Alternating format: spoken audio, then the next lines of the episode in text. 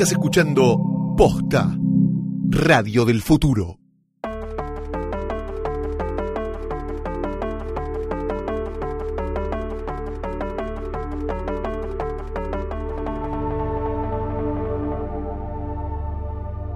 Bastardos, enanos, huargos y lo que sea que sean. Gente ceniza, puede ser, ¿no? Eh, a esta altura. Bienvenidos al último episodio de Joder, Joder, Joder, el podcast de Game of Thrones de Posta. Mi nombre es Fiorella Sargenti. Yo soy Luciano Banchero y es así como lo escuchan. Es el último episodio en la historia de Hodor, Hodor, Hodor. Se terminó Game of Thrones. Se termina este podcast. Tiene sentido porque ya hablamos de todos los episodios de la serie. No nos queda material por cubrir y este podcast dice adiós, al menos eh, hasta que aparezca algo que a nosotros nos parezca digno, ¿no? Exactamente. Igual sí. no vamos a subir al tren tarde, porque viste que nosotros arrancamos a comentar la serie en la quinta temporada cuando ya dijimos, bueno, esto es un éxito, a Pero ver si lo decís hacemos. que si sale la precuela nos vamos a enganchar también en la en la quinta segunda, recién. tercera, me parece. No vamos a arrancar desde el Claro, comienzo. claro, Mirá sí. si la cancelan. Mirá si dura una temporada. Sí, yo me imagino. Quedamos re mal nosotros. Estamos todos igual re cebados como si este spin-off, que ahora, del que ahora vamos a hablar un- Sí. en un ratito, fuera a salir mañana. Es como, bueno, No. total, el año que viene ya. Y en realidad no está garantizado en ningún lado que ese spin-off vaya a aparecer, ni siquiera el año que viene. Claro, porque de hecho lo que se está grabando ahora, hoy vamos a hablar un poquito de cuál Sí. es el futuro de la franquicia, es el piloto. O sea, recién se está grabando el primer capítulo. Lo hemos hablado acá. El piloto original de Game of Thrones es una porquería y lo Sí. mandaron a hacer todo de nuevo. Sí, y ni siquiera un piloto no es garantía de temporada completa. No, no. el piloto tiene que gustar y ahí tienen que ver, ah, sí, de acá podemos hacer una serie y ahí piden la temporada. Igual serie nueva del universo de Game of Thrones va a haber, no se lo van Sí. a perder. Así que hoy estaremos hablando de esto. Vamos a ver para adelante y pensar en el futuro de la saga. ¿Qué es lo que se viene? Te vas a enterar en un ratito. Escuchando Jodor, Jodor, Jodor, el último episodio de esta aventura que arrancó el, eh, te digo exactamente, el 6 de abril del año 2015 con el primer episodio, un día después de la emisión del primer episodio. No, una semana antes de la emisión del primer episodio de la quinta temporada, porque nosotros siempre empezamos un poquito antes. Sí, empezamos a currar antes, Sí. de, antes de la quinta no vaya a temporada. ser cosa. Que la peor probablemente. Bueno, no, ahora tenemos la 7 y la 8, ¿no? Compitiendo Ah, por no, ese no, honor. no, no, no. La 7 no es peor que la quinta y la 8 tampoco, No, no, para mí no. Sacando los errores de los que hablamos y que ahora seguro hablaremos un poco más, lo que nos gustó y lo que no nos gustó y todo Sí, eso. sí, sí, sí. Eh, yo soy muy feliz, muy dichoso de ser parte de este, de este podcast. Cuando comenzó todo esto, eh, no, no había otro podcast de, de- de Game of Thrones en castellano, bueno, en Argentina, por lo menos por eso dijimos, bueno, ya fue, hagámoslo, ¿no? Sí, Sí. sí, sí, no me acuerdo. Creo, va, yo- No yo queremos ningunear a ninguno, o sea, que, que tal vez uno dice, yo tenía un podcast Sí, con mi primo. Bueno, yo no recuerdo ninguno, perdón. No, no me acuerdo, la verdad no. No. me acuerdo. Sí, me acuerdo que vos me dijiste como, vamos a, hagamos algo, porque yo eh, me había emocionado mucho con los libros en su momento. Y cada vez entonces que salía una nueva temporada de la serie, yo estaba redenciando todos. No, porque esta es re interesante, porque... bla, bla, bla, bla, bla". Sí, la gente pregunta, ¿por qué no empezaron la temporada 1? Porque la temporada 1 Flor y yo no nos conocíamos. No, eso es verdad. En la temporada 1 no existía posta tampoco. No. Así que eh, antes de arrancar, eh, gracias eh, a toda la audiencia de Jodor por convertir esto, no es mentira, en el podcast más escuchado de la Argentina. Sí, muchísimas gracias. Fue, eh, fue una locura porque además arrancamos en un momento en el que todavía se creía que era algo de nicho. Es loquísimo, 2015 no pasó tanto, pero eh, en realidad sí. Era una época en la que todavía se decía como, "Mm, pero no, eso es, es re nichero, no, por eso te parece. Poco tiempo antes había lugares en los que tratabas de hablar de Game of Thrones y te decían, no, eso está en inglés, eso es como, eso es re para unos pocos, es re- y de golpe se convirtió en un fenómeno mundial único y mm, igu- igual podría no habernos afectado, podría haber sido que la gente no le gustara Hodor o lo que sea, Sí. pero no, se coparon y hicieron de esto algo mucho mu- mucho más enriquecedor y valioso. Mm, Que después eh, llegó a los oídos de HBO también y nos invitaron a hacer spoiler alert durante una temporada, en la séptima temporada. Si nunca vieron spoiler alert, es esto pero en video. Y un poquito más corto, no dura una hora y veinte, No, cada capítulo de hecho dura dura unos 20 20, minutos. claro. Sí. Eh, así que esas son algunas de las locuras que pasaron en, en, en, en- en este, en este tiempo. Bueno, los viajes, conociste King's Landing, Sí. yo conocí Belfast. Conocimos eh, al elenco. el elenco de la serie, pueden ver las fotos que nos sacamos con eh, el cast de GOT en el Instagram de Posta. Y creo que algo que, si bien la, la, la serie iba creciendo en tamaño, eh, de hecho, año a año se iba sumando más gente a verla y por suerte eh, eso también se veía reflejado en la audiencia de Hodor, que año a año más gente se sumaba a, escuchar. Si hay algo que no cambió es cómo nosotros eh, hablamos de, la serie, nosotros hablamos del lugar de- de fans guiados por la pasión, cuando nos tuvimos que enojar nos enojamos, cuando tuvimos que gritar Boca campeón, gritamos Boca campeón, y si bien fuimos muy afortunados en que nos acompaña eh, eh, sponsors como Cablevisión Flow o eh, HBO nos invitó a hacer ese hermoso experimento. Este no es el podcast oficial de nada, entonces podemos hablar como queremos de, de, de- de lo que nos gusta y que a veces nos enoja Sí, y a veces nos hace muy felices. exactamente. Sí. Pero Hodor siempre nos hizo muy, muy felices. Siempre. Es el final Forever and Ever. Bueno, vamos a ver qué pasa. Cuando salgan, sabemos que eh, hay spin-off por salir, sabemos que hay libros por salir. Algo vamos a hacer, ¿no? Algo en algún momento tiene que salir. Sí. No es que va a salir un libro y le vamos a decir, le vamos a decir no, ¿saben qué? No sé, ya terminó Hodor. No, no, o salvo no, que. Flor y yo nos peleemos para siempre. Eso también puede pasar. Hay más chances de que pase eso que otra cosa. Es absolutamente mentira. probable. No, pero eh, y ante eso seguramente nos van a encontrar hablando de alguna otra serie eh, que bueno, ya, ya les iremos contando a medida que se acerque eh, la fecha en la que podemos anunciar cosas. Y a fin de año tiene nuestro podcast de Star Wars que es, eh, es una trampa. Claro que sí. Ahora, Ahora, Último capítulo de Hodor. Sí. Primero que nada, agradecer a Cablevisión Flow, el sponsor de Hodor en toda esta última temporada. Si usted que está escuchando esto todavía no conoce Cablevisión Flow, le cuento, te cuento que es la mejor forma de ver Game of Thrones. sí, y ahora que seguro estás como en posición eh, fetal en tu casa, pensando como, ¿qué hago? ¿Qué hago? ¿Qué miro? ¿Qué miro? ¿Qué miro? ¿Qué miro? Bueno, ¿sabes qué? En Cablevisión Flow podés ver toda Game of Thrones completita, completita, las veces que quieras, hasta que salga la precuela, y igual después puedes ver un montón de series de HBO o de otras cosas, porque Flow está muy cargadita. ¿Cómo la está rompiendo Chernobyl, no? Sí, mal, mal. Que por cierto tiene un podcast oficial, este sí, Sí. es oficial, eh, producido por HBO En- en con los productores de la serie. Está en inglés, eso hay que aclararlo, pero realmente vale mucho, mucho la pena. De hecho, se lo recomendaría a alguien que no vea la serie, Sí, incluso. sí, porque sí, es- porque es un caso apasionante. Súper interesante. Eh, puedes ver también eh, Game of Thrones y cualquiera de las series y películas eh, para ver en Flow donde vos quieras, si te bajas la aplicación a tus dispositivos. Estamos hablando de la compu, estamos hablando de la tablet, estamos hablando del teléfono, donde vos quieras. Y esto es sin cargo para los clientes que tienen el deco de Flow o de Cablevisión HD, y si no, puedes adquirirla si sos cliente de Cablevisión clásico. Viví Game of Thrones con Cablevisión Flow que le ha dado vida a esta temporada de Hodor, Hodor, Hodor. Tenemos algunas noticias que Sí. aparecieron esta semana, algunos cuervos que nos llegan desde distintas partes del universo. Concluida la serie, ya no hay noticias vinculadas a la trama, pero sí algunas que se desprenden de hechos que ocurrieron, como por ejemplo el caso de Isaac Hempstead Wright, él es el actor que hace de Bran, que resolvió una incógnita que veníamos planteando acá, que es exactamente cuáles son las cosas que le reveló George R.R. Martin a Dan and Dave antes de decirles, bueno, sigan ustedes, no hay más libros. Tenemos que hablar eh, de, mira, esto ya se convierte un poco casi como, no te digo el torneo de Harrenhal, pero le pegan el, palo. torneo Porque de las charlas entre George y eh, Dan and Dave ya se convirtieron en algo legendario y mitológico que Sí. hay que desmenuzar para entender si esto es lo mismo de lo que habla este que de lo mismo que habla el otro.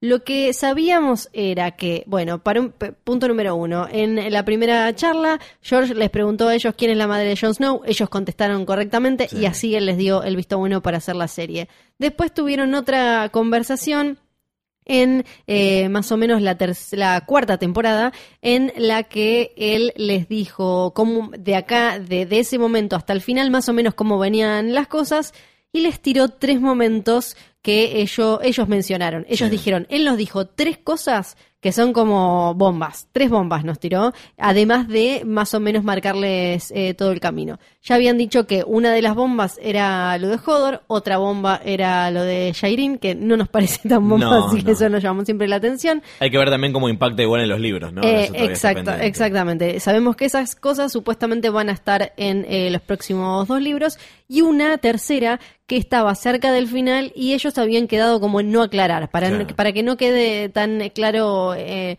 que quede el final va a ser igual en los libros. Sí. Ahora, lo que dijo el pequeño Bran de la vida real, eh, a- eh, Isaac, es que Dan y David le dijeron que George le había tirado dos cosas sobre Bran. Claro. Que no es lo mismo. O sea, esas cosas puede que no, se- no entren esa- en- entre esas tres bombas. Sí. Son dos cosas que le dijeron eh, a él que George dijo sobre Bran. Una era la revelación de, de Hodor, o sea, esa es eh, compartida. Y la otra era que iba a terminar siendo rey. Claro. Lo que no sabemos es si esa bomba de Bran siendo rey es la tercera bomba que le dijo eh, en general a Weiss y a Benioff. Bueno, pero independientemente de eso, si es el plan de George R. R. Martin Sí. para Bran, eso permite especular con que termine siendo rey también en los libros. sí, Lo que pasa es que también es un tema de ejecución, ¿no? Acá, Sí. si a vos te dicen, bueno, al final John, eh, Dani se vuelve loca, John la mata y Bran termina siendo rey. Hacé lo que quieras con esa información. Sí. O sea, no va a ser, o sea, no, no tienen el mapa de, de George R. R. Martin que tenían en las primeras temporadas cuando estaban basadas en los libros. No, porque a- además a mí no se me hace tan loco que esto suceda, pero hay que pensar que eh, eh, Martin tiene mil páginas por libro, o sea, le quedan dos mil páginas con una letra minúscula Sí. para contar todo esto. Entonces yo creo que es muy difícil eh, tratar de comparar cuando todavía no tenemos el desarrollo de los libros hacia ese punto. Y le, y fal- le queda tanto eh, todavía a él por caminar que puede ser, a, a mí no se me hace tan loco que Bran termine rey, aunque sí te sorprende Sí. pero porque todavía nos falta tanto por caminar. Creo que fue extraño acá porque también muchas veces no supieron qué hacer con Bran e incluso directamente lo tuvieron en el banco, literalmente eh, durante una temporada eh, ya de forma oficial y durante un montón de episodios cuando no sabían qué hacer y lo dejaban ahí en la silla mirando como sí. guardia y lo dejaban ahí. Entonces, eh, me parece que le- lo de la serie pasa por ahí, pasa porque no da la sensación de que no supieron bien qué hacer, pero sabían que terminaba siendo rey. Claro, eh, bueno, vamos a ver, esta- a ver, estas son cosas que se van a resolver cuando salen a los putos libros de una vez, todavía estamos lejos de, de eso, pero eh, es Bueno, interesante su- que haya sí. re- hecho esta revelación. Supuestamente el, el próximo libro, Vientos de Invierno, tiene que salir antes de cuando era julio del año que viene. Sí, te- te- Porque si no, él, eh, él dijo, si yo no llego a Nueva Zelanda en esa imitación que le hicieron, si yo llego sin el libro, tienen que meterme preso. Y creo que era julio, ¿no? Pero igual ya la hizo esta, ¿eh? la de prometerme para una fecha. Sí, sí, sí. A ver, nosotros arrancamos hace cuatro años y venimos diciendo eso siempre, perdón. A ver, para mí tiene. Tiene sentido que lo termine diciendo, que lo termine Sí. sacando antes de esa fecha. ¿Que ¿Qué? ¿Lo invitaron a un evento en Nueva Zelanda? Sí, lo invitaron a un evento y él dijo, si yo llego a caer en ese evento y el libro no ya no, sa- no salió antes, ah, métanme preso. Bueno, vamos a ver entonces el año que viene cómo va preso George R. R. Martin. Va a ser muy interesante. Otra cosa que podemos esperar en el futuro. Ya metiéndonos en el futuro de Game of Thrones en la tele, eh, empezaron a aparecer posteos en redes sociales de los integrantes del elenco de la precuela de Game of Thrones ya en Belfast. Esto significa que ya se estaría filmando el piloto de la serie. Sí, Jamie Campbell Bauer puso Off on a New Adventure, o sea que se fue a una nueva aventura. Esto fue el 28 de mayo. Eh, otra chica que no sé cómo... Ah, una Ah, de Belfast sí. puso directamente, me lo acabo de cruzar. Ayer, ayer tuiteó Sí, eso. me lo, me lo acabo de cruzar y ya hay eh, fotitos así como de las patas en Belfast y cosas así, cosas así de los actores. Exactamente, ¿eh? así que ya eh, se está grabando el piloto. Vamos a charlar un ratito de, de qué se trata y demás. Por último, y esta es como, como es una hermosa tradición en Hodor, al día siguiente que sale un episodio se graba, no, al día siguiente que sale un que se graba el episodio, aparece una noticia relevante vinculada con esto. En este caso es que Kit Harrington se habría internado, ¿no? Eh, por un caso de estrés. Eh, pero esto parece que fue antes del final de la serie, porque ya parecía los chistes de se internó porque el final le pareció una Sí, mierda. No, es estrés, eh, cansancio extremo y alcoholismo. Sí, sí, bueno, que tiene que ver. eh, Él ya había dicho un par de cosas, como había contado lo mucho que lo, lo movía el final de la serie, incluso se lo ve súper conmovido en The Last Watch, Sí. ahí, y esta cosa de, eh, me acuerdo la frase que le ponen a Emilia Clark, ¿no? Lo de, eh, chau Dani, hola Emilia. Sí. Esto él ya lo había dicho en entrevistas como de sentir que eh, empieza una nueva etapa en la que él puede ser más libre, pero también es dejar lo que él fue durante eh, 10, 11 años. Y, y, por, y creo que, si no me acuerdo mal, también en otra nota había dicho algo sobre lo que había sentido la, después de filmar la última escena, como cuando le sacaban el traje él sentía que lo estaban pelando, que lo estaban despellejando, que le estaban Sí. sacando su piel Tremendo. y esa cosa de sentir una libertad total pero también un vacío enorme. No, no, no me imagino lo que habrá sido. Él la pasó muy mal en un momento después de la quinta temporada cuando su personaje cobró mucho más, mucho más protagonismo, sobre todo después del cliffhanger de murió o no murió, que hasta zafó de una multa, eh, llegó a contar porque el chabón le preguntó, ¿estás muerto o estás vivo? Y él le dijo, estoy vivo.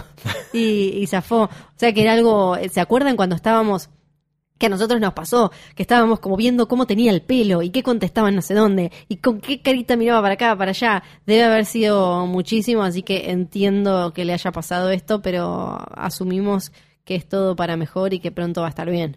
Eh, por otro lado, eh, eh, Kit Harington- esta teoría de que Kit Harrington se internó porque no le gustó No, el no, final no. de God, él salió a hablar eh, a favor de- del final, lo que no tiene por qué hacer. Yo no creo que los obliguen a hablar bien de, de las cosas que hacen y hay, hay actores que hemos visto molestos igual. Igual nada, circuló mucho la reacción de Kit Harrington choqueado leyendo el, el guion. Igual que estos videos donde dice que eh, estaba decepcionado por la temporada y, demás. Pero eh, parece que salió a hablar eh, a favor. Eh, le preguntaron también si, si el final le había parecido machista, a lo que dijo mucha gente. No recuerdo si lo comentamos acá. Algunos hablaban de femicidio, Jon Snow femicida. Claro, está, está por un lado esta cosa de a las a- agarraron a su personaje femenino más fuerte porque Cersei siempre ya fue mala, Sí. o sea que llevarla al extremo de la locura como ya lo habían hecho al final de la sexta no no era nada nuevo, pero era como bueno, tenías a este personaje femenino que venía simbolizando moral, honor, empatía y, y demás y de golpe la, la haces una loca asesina que termina siendo asesinada literalmente por un chabón, entonces eso generó como un montón de polémica.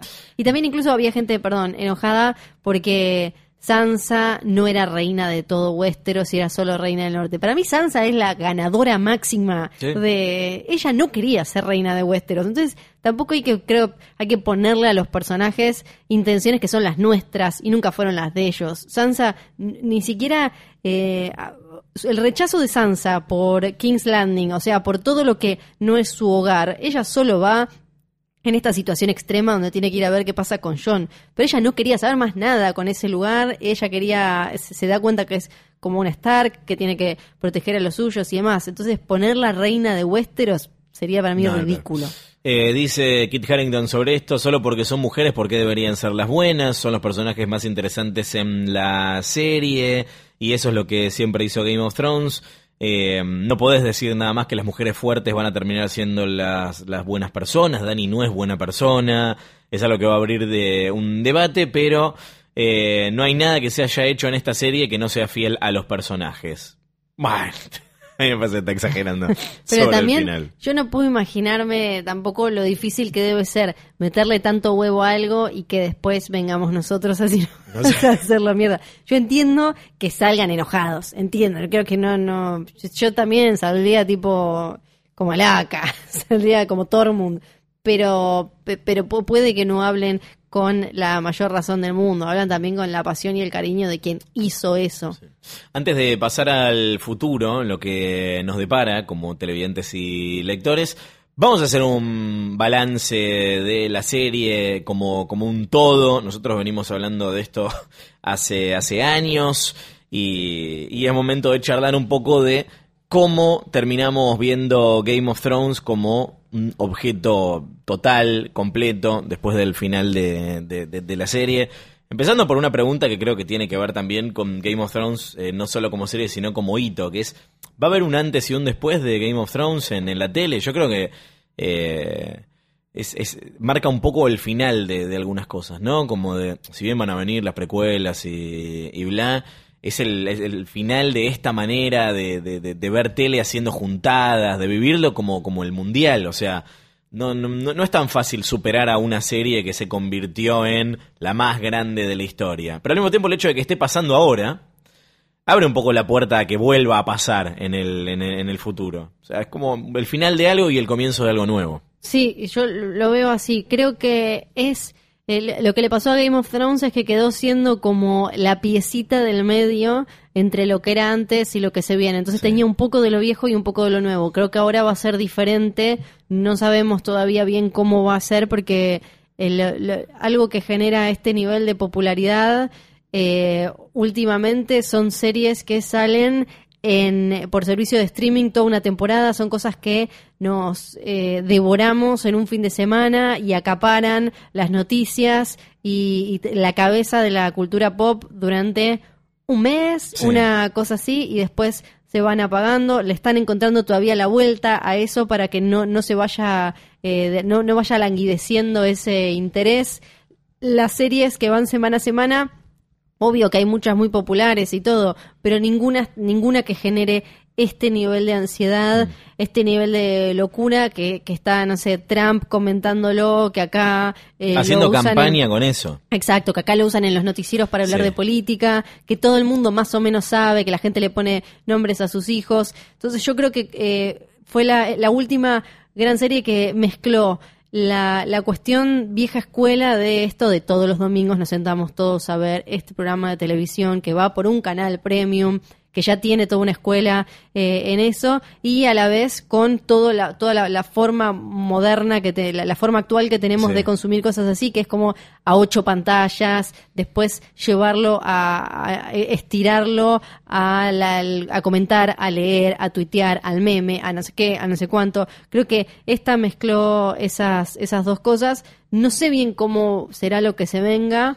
porque mm, algo que sea tan enorme tampoco me parece que vaya a aparecer el año que viene, algo tan, tan grande. Sí, algo muy popular, pero algo de esta magnitud me parece difícil. No, no, fue grande desde, la primera no, temporada. Tal cual, fue Esas creciendo. cosas tardan tiempo en, y tampoco es tan Y tampoco es tan común que ir creciendo de esta manera. Sí. le pasó, por ejemplo, a Breaking Bad, que no, no llegó quizás a ser tan, tan, tan, pero fue algo enorme y que fue creciendo temporada a temporada, pero no es no es normal, por ejemplo, The Walking Dead arrancó como no sé qué, sorprendió al toque, se hizo grande, creció, creció y después empezó a caer. Que eso es como lo más tradicional. Lo, loco esto, lo loco de esto, que también es saber despedirse a tiempo, es nunca dejar de crecer, o sea, despedirte allá arriba. Sí.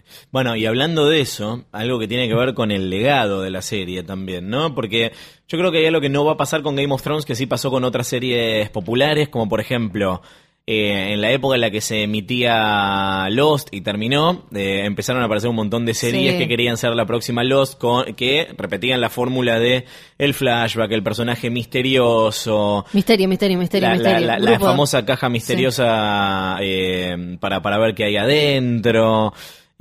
me, acuerdo de series como, no sé, Flash Forward.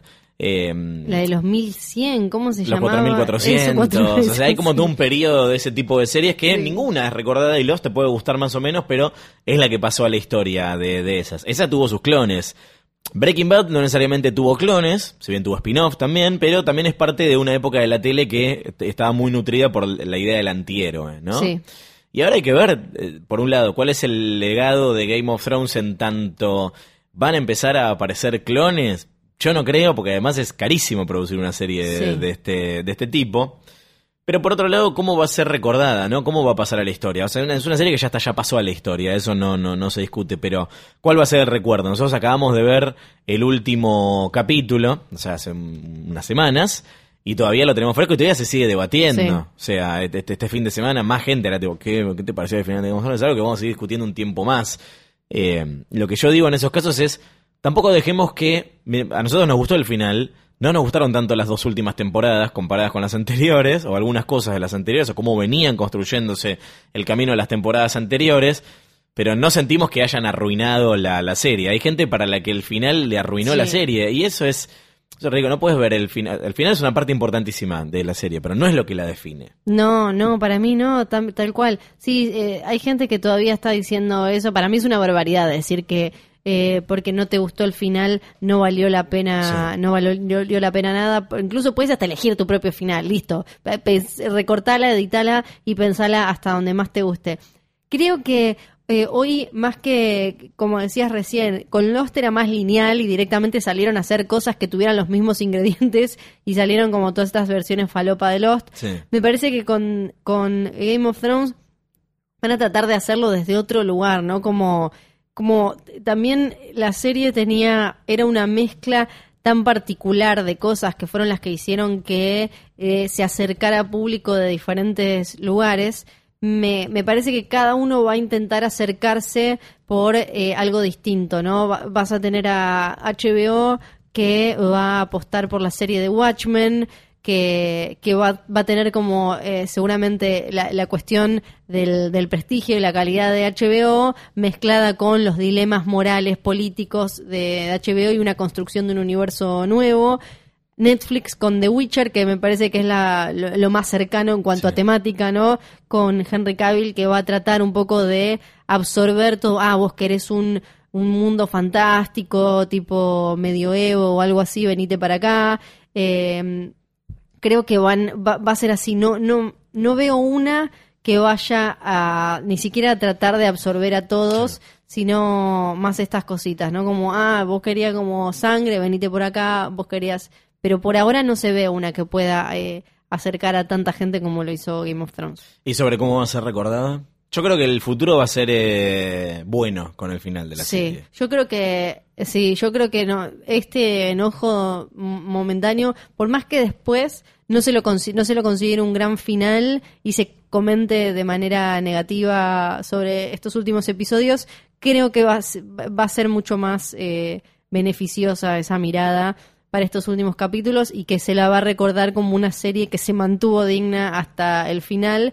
Y creo que va a ser más evidente en el futuro esto de que fue de alguna manera un antes y un después, eh, por más de que no fue la primera ni la última en un montón de cosas, significa el fin de una era tal como la conocíamos y el comienzo oficial de otra. Yo creo que esto se va a ver más claro y sí me parece que vamos a, mm, a terminar también observando por muchos años sobre todo los personajes. ¿Qué tenían estos personajes que generaron este nivel de obsesión y este nivel de cariño y pasión? Si bien hay gente que tiene, no sé, tatuado o se pone el nombre de cualquier cosa, la magnitud de lo que fue Game of Thrones y el nivel de locura que generó y, y- sus personajes creo que no es tan común en este en- a esta escala. Todas las un montón de series tienen un fandom enorme, pero esta atravesó, te- o sea, a nosotros nos pasa, vas a cualquier asado y hay un montón de series que te encantan o que son muy comentadas, pero que no ve todo el mundo. Con esta te pasaba que ni hablar en este último año, pero que todo el mundo te comentaba, aunque no se supiera los nombres, aunque lo que sea. Entonces, yo, yo creo que se va a tratar de seguir analizando qué tenían no solo la historia y la serie, sino estos personajes que la hicieron tan atractiva y que hicieron que la gente siguiera durante tanto tiempo a un personaje, a otro personaje y que esté tan repartido, porque quizás en otras series había tres que generaban eh, tanto cariño y obsesión. Incluso con Lost, que tenía un elenco grande, no eran tantos los que generaban este, este nivel de, de emoción. Acá hay gente que se te acerca nada, porque obvio que el más capo era Arya, o Sí. Tyrion, o Jon, o Dani. Es como mínimo hay seis eh, personajes que, que la gente amó y todavía recuerda muchísimo. Eso también es clave para tener en cuenta en el, en el futuro, cuando salgan las precuelas o las secuelas o los spin-offs de, la, de, de Game of Thrones, que la gente va a comprar eh, que se trata de una serie ambientada en ese universo al comienzo, pero si no tiene buenos personajes no le va a importar a nadie, por más Sí. que me muestres al Nike de, de, de bebé, Sí, sí, tal cual. nadie le va a importar. Yo quiero pensar que están atentos a esos, a que la gente no está siguiendo, no va a seguir solo un universo como si fuera una chapita, Sí. un vidrecito de color, sino eh, que, que va a tener que tener eh, personajes súper ricos y buenos diálogos, porque si no, no es nada.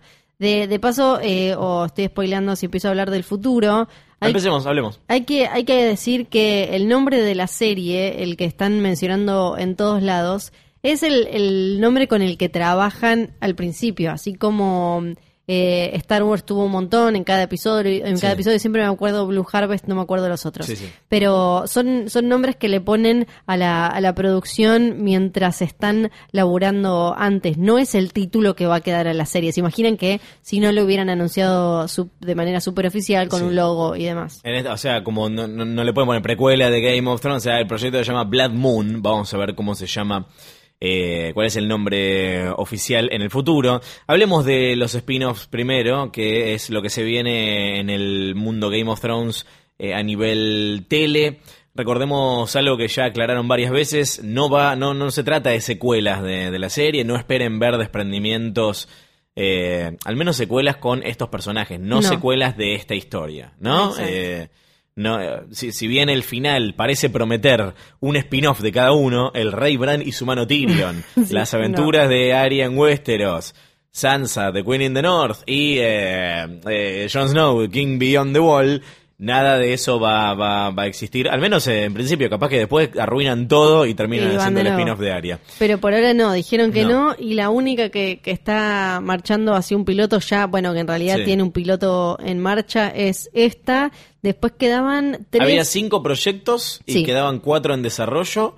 Uno es este y hay tres más, supuestamente. Hay tres que por lo menos sabemos Sí. que están en un escritorio de mínimo como el, el- la venta, el brief Sí. que hicieron quienes estu- estuvieron detrás de cada proyecto. Eh, que sabemos que no es Brian Cockman, que ya se fue al, Claro. al Señor de los Anillos. Brian Cogman es el que quedó afuera. Tenemos algunos nombres vinculados con esto. Está Sí. Max Borenstein, que es uno de los guionistas de Kong, la isla Calavera, justo ahora que se estrenó Godzilla, ¿no?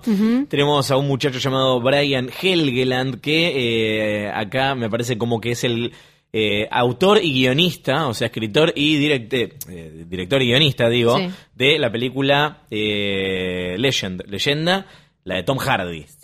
Ah, No, am- yo soy leyenda, que yo te, ya te vi con cara de ¿qué onda Will Smith? no, yo pensé leyenda que era la, la de Ridley Scott y Tom Cruise. Ah, claro, no. Yo dije no, no, sí, no. porque me encanta. Legend. Dije, Legend es una- medio viejo ese. Es una en la que Tom Hardy hace de su gemelo. Sí, sí, me acuerdo, ya me ¿Te acuerdo. acordás? La de que, que están como eh, que venden, eh, son de estos que de la era de época de la prohibición, algo tipo gangsters. La O- vi. ojo, ojo que, que también eh, escribió la Pesadilla 4 de Dream Master. Ok. No sé cuánto permite ok. Bueno, ilusionarse bueno. Weiss y Benioff eran. Venían, sí. de- venía uno de X-Men Orígenes y el Sí. otro no me acuerdo. Es también el guionista de LA Confidential, Los Ángeles al Desnudo, una película que a mí me gusta. Sí. Eh, es el director de Cuento de Caballeros, eh, A Knight's Tale, la de mm, la de Heath Ledger. Muy bien, qué buenísimo. Ahora seguimos repasando su currículum. Es el guionista de Río Místico, dirigida por eh, eh, Clint Eastwood. Y es el guionista de la película de Robin Hood de Russell Crowe. No deja de mejorar esto, qué Es raro, o sea, experiencia tiene. Sí, no sí, se sí. Nadie va a poder decir que eh, no es un tipo experimentado. Exacto. En estos casos no sabemos eh, de qué se tratan sus, eh, sus propuestas. También tenemos a Carly Ray, que es eh, guionista de Mad Men y de, de Leftovers. Y, Bien, ahí me eh, gustó más. y una de las productoras de Westworld. ¿Eh? Bien. Está bueno. Escribió en Mindhunter también, otra serie que me gusta mucho. Sí, sí. y va a está escribir bien. en Watchmen también. Está bien, tiene buen co- laburó mucho con HBO, evidentemente. Así Habla- que ella quizás tiene Sí. un... Bueno, lo mismo uno podría haber dicho de Brian Cogman, a Sí. ver qué pienso. Y se Bueno, terminó yendo a Amazon. Estos que estamos comentando son los. eh, en el caso de Shane Goldman, que es la única confirmada, Sí. ya es showrunner. Ya en es el resto de los sí. casos son los guionistas de los proyectos presentados. Sí. O sea, todavía no, o sea, pueden, pueden tranquilamente presentar el proyecto y que alguien más se haga cargo, Sí. tirarlo a la basura como pasó con... Algún día se va a saber qué pasó con Brian Cockman, cuál era el proyecto de Brian sí, Cockman. qué intriga, a ver qué pasó Eh, ahí. pero Y bueno, sí. También me, me genera mucha intriga igual pensar a futuro por qué eligieron los que eligieron. Claro. Este, si bien este, el que está marchando, uno puede pensar que si no querían meterse con personajes ya conocidos, es un poco el más obvio porque ir a la época en la que crearon al, eh, al Night King y en la, la primera el primer enfrentamiento con los White Walkers y eso Sí. parece un paso bastante seguro a dar. Si vos lo que no querías era volver a mostrar a, no sé, a Ned joven, Robert joven y eso. Acá vamos a ver si tardan un poco más en ganarles, ¿no? A los White Sí. Walkers. Eh, Jane Goldman eh, viene de trabajar mucho con Matthew Bogan en Kick-Ass, en Kingsman. Ella es eh, guionista y es la showrunner de la serie junto a George R.R. Martin, que por cierto dijo que él no puede contar todavía de qué se tratan estos proyectos, pero sí nos mandó a leer Fire and Blood, Fuego y Sangre. sí. Lo cual no significa que se llame Fuego y Sangre y nada Sí. de eso, pero lo tiró ahí como... Sí, igual él lo hace muy bien porque te- nos está mandando todo el tiempo a leer Fire and Blood. Para que lo compremos. Sí, porque era como, si leyeron Fire and Blood, ahí hay un montón de series para hacer también. como ya entendimos, Jorge, ya leímos y Bueno, Sangre, ahora pero- saca el otro. Ahora, ahora te voy a preguntar qué historias podrían contar Sí. los otros, que también los invitamos a los oyentes a, a compartirlo. Eh, la descripción oficial dice, transcurre miles de años antes de los eventos de Game of Thrones y eh, cuenta el descenso del mundo desde la edad dorada de los héroes hasta su hora más oscura. Desde los eh, horribles secretos de la historia de Westeros al verdadero origen de los White Walkers, los misterios del este, a los Stark de leyenda, hay algo seguro, no es la historia que pensás que conoces. Hay mucho para conversar acá, empezando por qué es la era de los héroes, The Age of Heroes. Es eh, miles de miles de años antes de lo que nosotros vimos. Acá igual eh, George Martin eh, también nos hizo trampita. En un momento dijo como, bueno, vieron cómo es la historia. A veces algunos cre- creen que son 10.000 y otros y en realidad eran 2.000 y, y demás. Es eh, antes de incluso el, el pacto entre los Children eh, of the Forest y los eh, First Men y duró como 4.000 años, eh, o sea que es un montón de tiempo, y es la época en la que aparecen las eh, grandes casas Sí. y los grandes nombres. Por eso creo que con eso juegan con no es la historia que, que piensan, porque no es una historia en la que vayamos a ver a las mismas casas y las mismas familias representadas. Sí aparece Bran el constructor, aparece Land de Clever, que son como la- las primeras patas de estas eh, grandes familias, son los fundadores de lo que fueron después los Stark y los Lannister.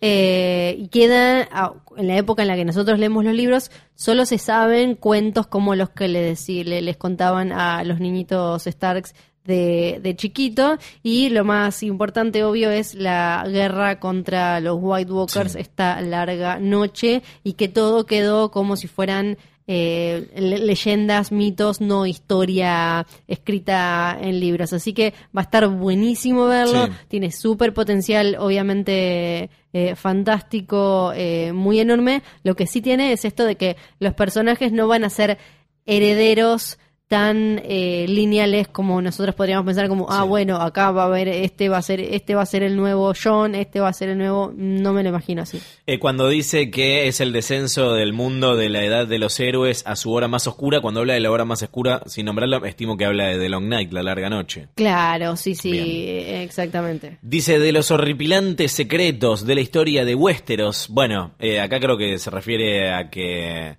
eh, seguramente hubo mucha sangre derramada y traición y cosa mala, ¿no? Para, para fundar los, los siete reinos en ese continente. A eh, el origen secreto de los White Walkers. Cuando dice el origen verdadero de los White Walkers, se refiere a que tal vez la historia que nos contaron los Children of the Forest en la serie no sea cierta. ¿o Yo me imagino que ahí lo que pueden mostrar es el cómo llegaron a hacer Claro. eso, por qué y qué es lo cuál era su intención real, porque nosotros vimos cómo sucedía eso y la escuchamos a Leaf contar un poco, pero Leaf ahí estaba contando su versión y lo que quería. Entonces, todavía en realidad queda un montón que no sabemos. Porque también dice al final, no es la historia que pensamos que conocemos. Claro. Eh, se refiere a los misterios del este, ¿no? ¿Está hablando de esos ahí?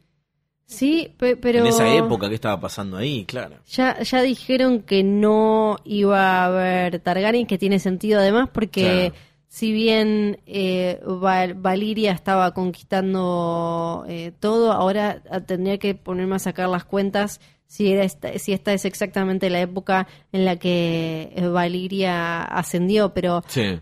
Eh, vale siempre recordar que los Targaryen no eran los capos de Valiria, eran una familia más de Valiria. Claro. Así que no, no, no, no tiene por qué haber Targaryens. Y finalmente los Stark de leyenda, algo que mencionabas recién, Bran, el, con- el constructor eh, y los orígenes de la casa Stark. Bien, Eh, tengo muchas ganas de verla. Sí, yo también, muchas, eh, pero esperemos que llegue, que llegue pronto, porque puede faltar tanto tiempo que me deprime muchísimo. No, claro, no tiene fecha anunciada esto. Recordamos que HBO solamente ya pidió un piloto de la precuela, que esto no garantiza que el piloto se va a convertir en una serie. Está lleno de pilotos que eh, no son series y, eh, bueno, nada, lo que comentábamos del caso de, de Game of Thrones.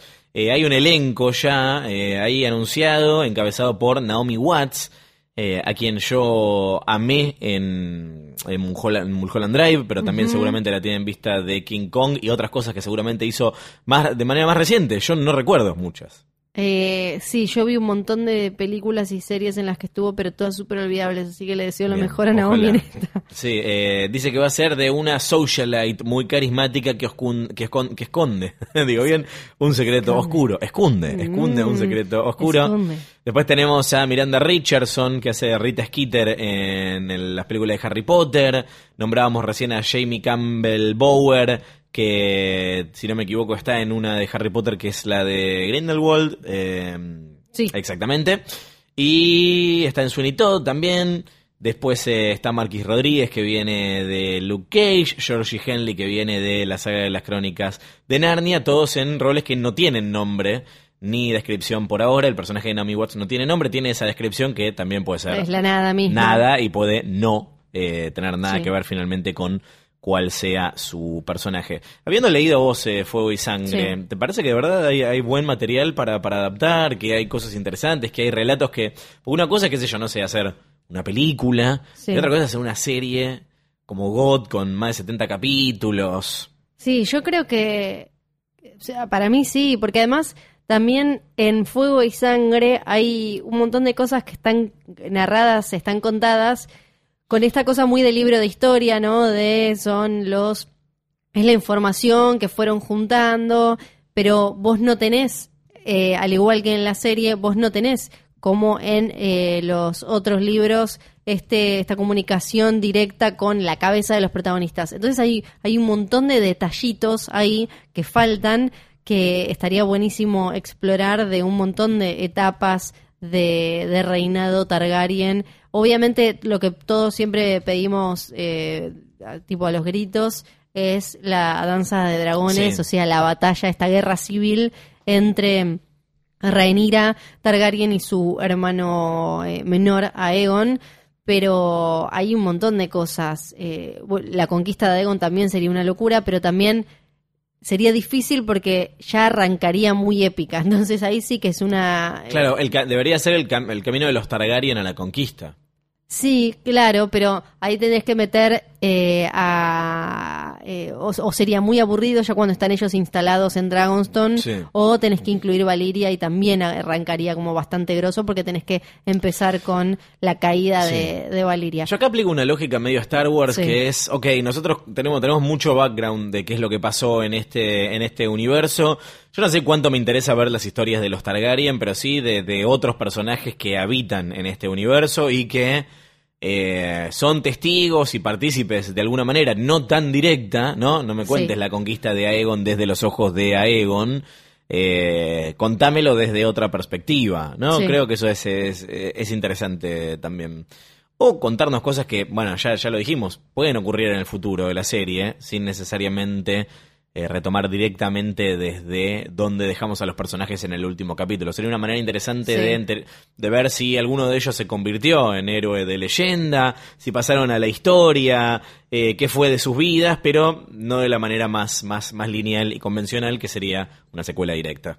Sí, para mí ese, ese acercamiento más Rogue One estaría Sí. buenísimo para una... Si es que si es que llegaran a hacer más de una precuela en algún momento, ahora tenemos esta de, eh, de Long Night, estaría buenísimo una como decís vos, y para mí tiene que haber una de, los Targaryen, porque sobre todo en esta de The Long Night, ahí estaba eh, repasando las fechas, y no, Valiria fue, fue mucho, o sea, la- el ascenso de Valiria fue mucho después.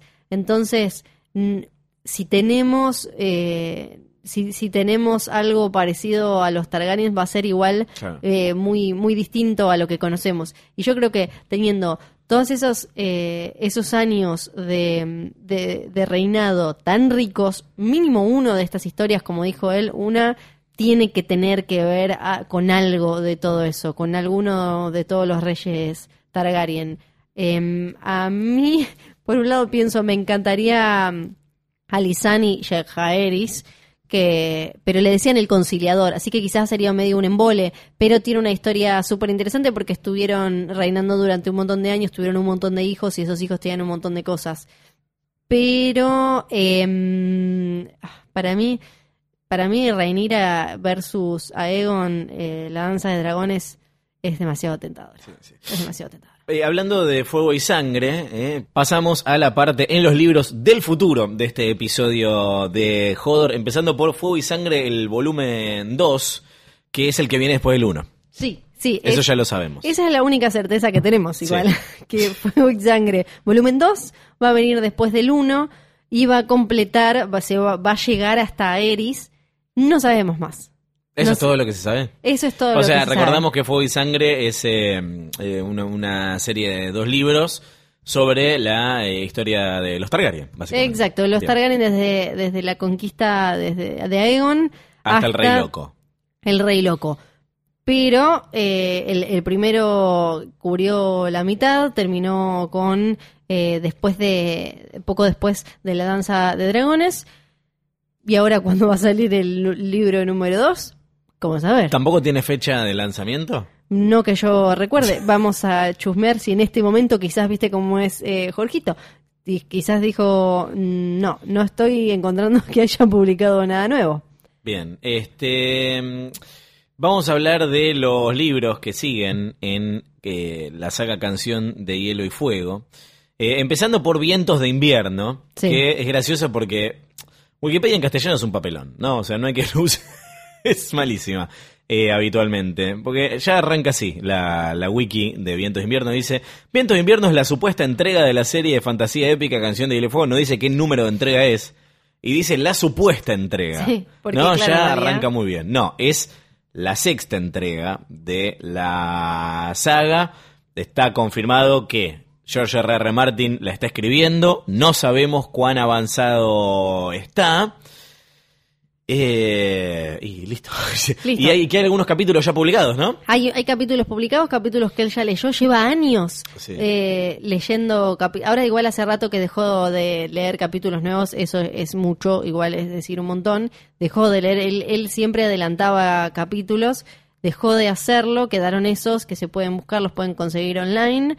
Y sabemos esto, que dijo que eh, si no llegaba para el año que viene que lo metan preso. El, año pasado había dicho, va a salir Fire and Blood volumen 1, después Winds of Winter, eh, que ya el año pasado había dicho probablemente no en 2018, después Fire and Blood volumen 2 y eh, después dijo em, va a salir, em, se me fue, eh, Sueño de Primavera. Sí, suena primero. Que para eso obviamente no tenemos como nada, Nada. ni cerca una fecha. Absolutamente Él nada. igual dijo en, en una de sus últimas publicaciones, ya casi enojado por esto de las fechas, dijo, va a salir, va a existir, no, me- no es que me enojé y terminó la serie y no lo voy a hacer. Claro, este y eh, originalmente iba a ser el último libro, Vientos de Invierno, y después le sumó uno más, ¿no? Creo que sí, que eso fue hace, hace un montón cuando estaba Sí, Seba. no había ni serie, claro. Sí.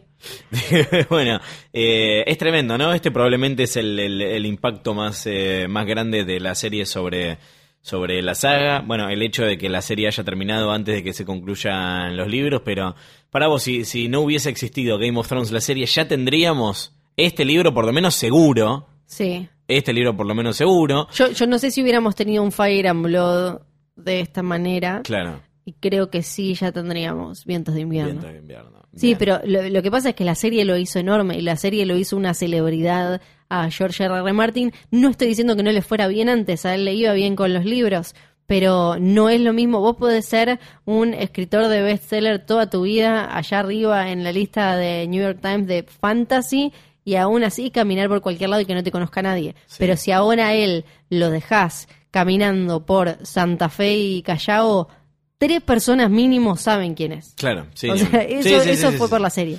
Este, se te yo.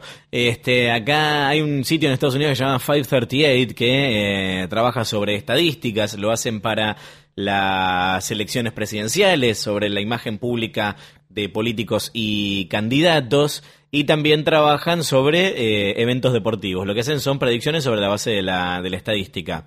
Eh, ahí habían hecho un estimado de que eh, basado en el ritmo al que escribía George R. R. Martin hasta el quinto libro, tenía que salir el libro entre 2016 y 2018. Ya nos pasamos de la fecha que indica la estadística incluso. ¿No? Por eso digo también que Seguramente la serie es un factor que influyó en la, en la demora del lanzamiento del libro. Sí, él ya dijo que, en su momento dijo que escribir, trabajar, eh, hacer un, eh, el guion de un episodio le llevaba mínimo un mes de laburo. Sí, sí, sí. Y él hizo cuatro. Sí, este, acá lo de... Y lo último que sabemos es lo que decíamos recién de Nueva Zelanda, esta convención de ciencia ficción en junio del año que viene que parece que ahí estaría yendo a presentar el libro. Estaría buenísimo que vaya a presentar el libro sin libro. Y agrego el detalle de que eh, lo de que lo encierren en una cárcel dice que es una cárcel con vistas a un lago de lava. Hasta terminarlo. Muy bien. Está bueno, me cae bien. Pero no puedo evitar que me caiga bien. No, obvio, lo, lo recontra remil queremos. El último libro de la saga se llama A Dream of Spring, Sueño de Primavera, eh, que originalmente tenía otro nombre, era Time for Wolves. Tiempo para los, spoilers, ¿no? En referencia a los Stark. Eh, y esto sí, directamente ya no sabemos cuándo. Nada, o sea, lo que sí dijo es que ni lo empezó. No, sí Pero pará, a ver, no hay más serie. No. Pero va a ser showrunner de la precuela. sí. Así que yo me iría preparando para. Ay, qué difícil. Es re difícil. Igual yo espero que ya haya aceitado para ese momento. Es re un poquito más. No, yo no sé. Yo, no, ah. yo diría que The Winds of Winter sí lo vamos a ver, a Dream of Spring no. Va a quedar en eso, en un sueño de primavera. un sueño, un sueño de primavera, tan solo un sueño de primavera. Nos acercamos al final de este último episodio de Jodor, Jodor, Jodor, pero no nos vamos, no nos vamos hasta hablar por última vez del evento que quedó fijado en las mentes de nuestros oyentes a través de la evocación constante de una Fiorella Sargenti y ese evento es el torneo de Harrenhal. Claro que sí, tengo en mi mano el cuaderno de Hodor donde fui anotando todo desde el primer día. Oh, Dios mío. Arranca con, hablando de identidad y del tema de la serie, qué sé yo, después eh, anoté como están anotadas las diferentes religiones. Después, ya por episodio, voy a buscar dónde aparece el torneo de Harrenhal por primera vez que la gente que se fue sumando en estos eh, últimos capítulos nos decía, ¿dónde, ¿en qué capítulo hablan del torneo de Harrenhal? Y como en realidad del torneo de Harrenhal hablamos todo el tiempo, no sabíamos qué decirle, era como, no, sé, apareció siempre, porque ya no sé cuándo fue la primera vez que hablé del torneo de Harrenhal y a partir de ahí era como, claro, el torneo de Harrenhal. Qué lástima, no se puede googlear el audio, ¿no? No, y de alguna manera quizás algún oyente eh, memorioso que lo escuchó hace poco nos lo puede pasar. Pero... Para mí el, torneo de Harrenhal es, es hermoso por la cantidad de veces que me reí del término de la reina del amor y la belleza. que cada vez que lo decís no puedo, no Acá, mira, la primera anotación me aparece con el capítulo Oathbreaker, que creo que es de la sexta, ¿no? Como uno de los primeros de la sexta. Eh, no quiero mentir. No, no sé si uno de los primeros. Oathbreaker. Ya ahí, te digo. Ahí aparece por primera vez. Eh, Tercer episodio de la sexta. tercer episodio de la sexta. Ahí aparece por primera vez, bien ordenadito, en Jodor, el torneo de Harrenhal. Así que por última vez, y a pedido del público, vamos a hablar de este evento que cambió la vida de tantos. Y que de alguna manera, yo creo que se venga lo que se venga, no va a tener que ver con este forro torneo. que básicamente es, ah, gracias a, ahora no me acuerdo cómo se llamaba el oyente que hizo una imagen divina que reunía a todos estos personajes. Estamos en el año 281 después de la conquista de Aegon. Tenemos a una Eris Targaryen ya medio entrando en la locura, eh, ya desconfiando de eh, Tywin Lannister, cambiando de mano eh, todo el tiempo un poco desconfiando de su hijo, ya con Varys como maestro de los susurros, siendo como su propia eh, araña secretosa. Y de golpe, el señor eh, Walter Went quiere hacer un torneo para homenajear a su hija, el Lord de Harrenhal, decía hacer un torneo. Pero Lo, iban a ser 10 días increíbles a todo culo, con todas las grandes casas y demás. Lo que pasa es como empezaron a decir como, che, para, este hombre no tiene la guita para hacer altísimo torneo e inventar a todas estas super ultra familias. Me parece que alguien le está bancando este torneo. Entonces Varys, acá separemos bien porque este es el Varys de los libros. Sí. Porque si uno lo, lo trata de enganchar con el de Con la el serie, serie, no. sobre todo en estos últimos capítulos, es medio raro. El Varys de los libros le dice a Eris, mira, para mí este torneo en realidad es una excusa para que tu hijo Raegar, que ya medio que te quiere cagar, vaya a hacer lobby con todos los grandes señores de Westeros para que te saquen a vos como rey y que lo pongan eh, a él. Esto es algo que andaba dando vueltas por la cabeza de Aerys y entonces él eh, con esto decidió ir. Algo que era súper raro porque él, después de unos eventos muy traumáticos en los que incluso había estado secuestrado por un rato, lo hablamos eh, episodios atrás acá en Hodor, él había dejado de hacer vida pública de esta manera. Decide ir, Tywin Lannister no va porque No. estaba peleado con Aerys. No. Y la gente lo va y dice como, che, qué hecho mierda que está el rey este, ¿eh? con razón Ya que lo estaba empezaban a guardado. ver raro, sí. Lo empezaron a ver eh, raro. A todo esto lo teníamos a un Raegar que ya, ya estaba casado, ya tenía dos criaturas y él estaba como todo esplendoroso, el príncipe dragón, eh, que cantaba, que era un genio, que era un capo, caballero y demás. Arranca el torneo y empiezan a pasar cosas súper claves. En este torneo estaban todos los, los que después conocemos como los padres de, de los padres Sí. de los protagonistas de los últimos, eh, de las últimas temporadas. Lo tenemos a un Jamie Lannister que tenía 15 años, como para que nos vayamos ubicando, que es nombrado guardia real. Algo para claramente carga- cagar a, a Tywin, que Obvio. esto aparece en la serie, ¿no? Esto de Jamie era el heredero de Tywin Lannister y la casa Lannister queda medio trunca porque Aerys le quita esto, lo hace Kingsguard a Jamie con solo 15 años. Aerys flashea y dice como me aplauden a mí, me aplauden a mí. En realidad lo aplaudían a Jamie, que era como un capo total. Están gritando Burns. Sí, y en vez de quedarse ahí, lo manda a Jamie Lannister a cuidar a eh, Raela, a su esposa y al pequeño Viserys a King's Landing. Lo saca de ahí. Otra cosa clave que sucede es que eh, la- la- la prime- al- en la apertura del, del torneo, quien es nombrada la reina de amor y belleza Ay, sí. es la hija de Walter Wendt. Pero no va a ser así al final. Está también la leyenda del caballero del, ar- eh, del árbol sonriente, que es súper clave para todo lo que se viene. Esta en los libros se la cuenta Mira a Bran. Sí. Y le dice, seguro tu papá te la contó mil veces. Pero no, papá Ned no, te, no les contaba cuentitos. Aparece eh, estaban, estaban en ese momento Brandon, Brandon Stark, Ned Stark, Lyanna y Benjen, ¿no? Como todos los pequeños Stark, estaba también Robert Baratheon y demás. Cuenta la leyenda, le dice, mira, a Bran, que un lacustre, un lacustre es, los lacustres en un pueblo antiguo en, en el cuello, fue a la isla de los rostros para conocer a los hombres verdes. La isla de los rostros es donde se firmó el pacto y donde quedaron estos hombres eh, verdes que a cuidar estos arcianos, estos árboles y demás. Estuvo un tiempo ahí, este lacustre, conociendo eh, todos esos secretos y decide irse y cuando se va agarra su botecito y se va, justo está el torneo de Harrenhal. Entonces se mete a ver qué onda. A este lacustre le hacen bullying unos escuderos, le dicen Mm. comerranas, No. porque de donde él eh, viene ahí del NEC, él le dice, eh, vos comerrana, lacustre comerrana, pero aparece... Come rana, la come rana. Le dicen así. Pero aparece, según le cuenta Mira, una loba, una she-wolf que lo ubica a estos escuderos y lo rescata a este chaboncito que era más pequeñito.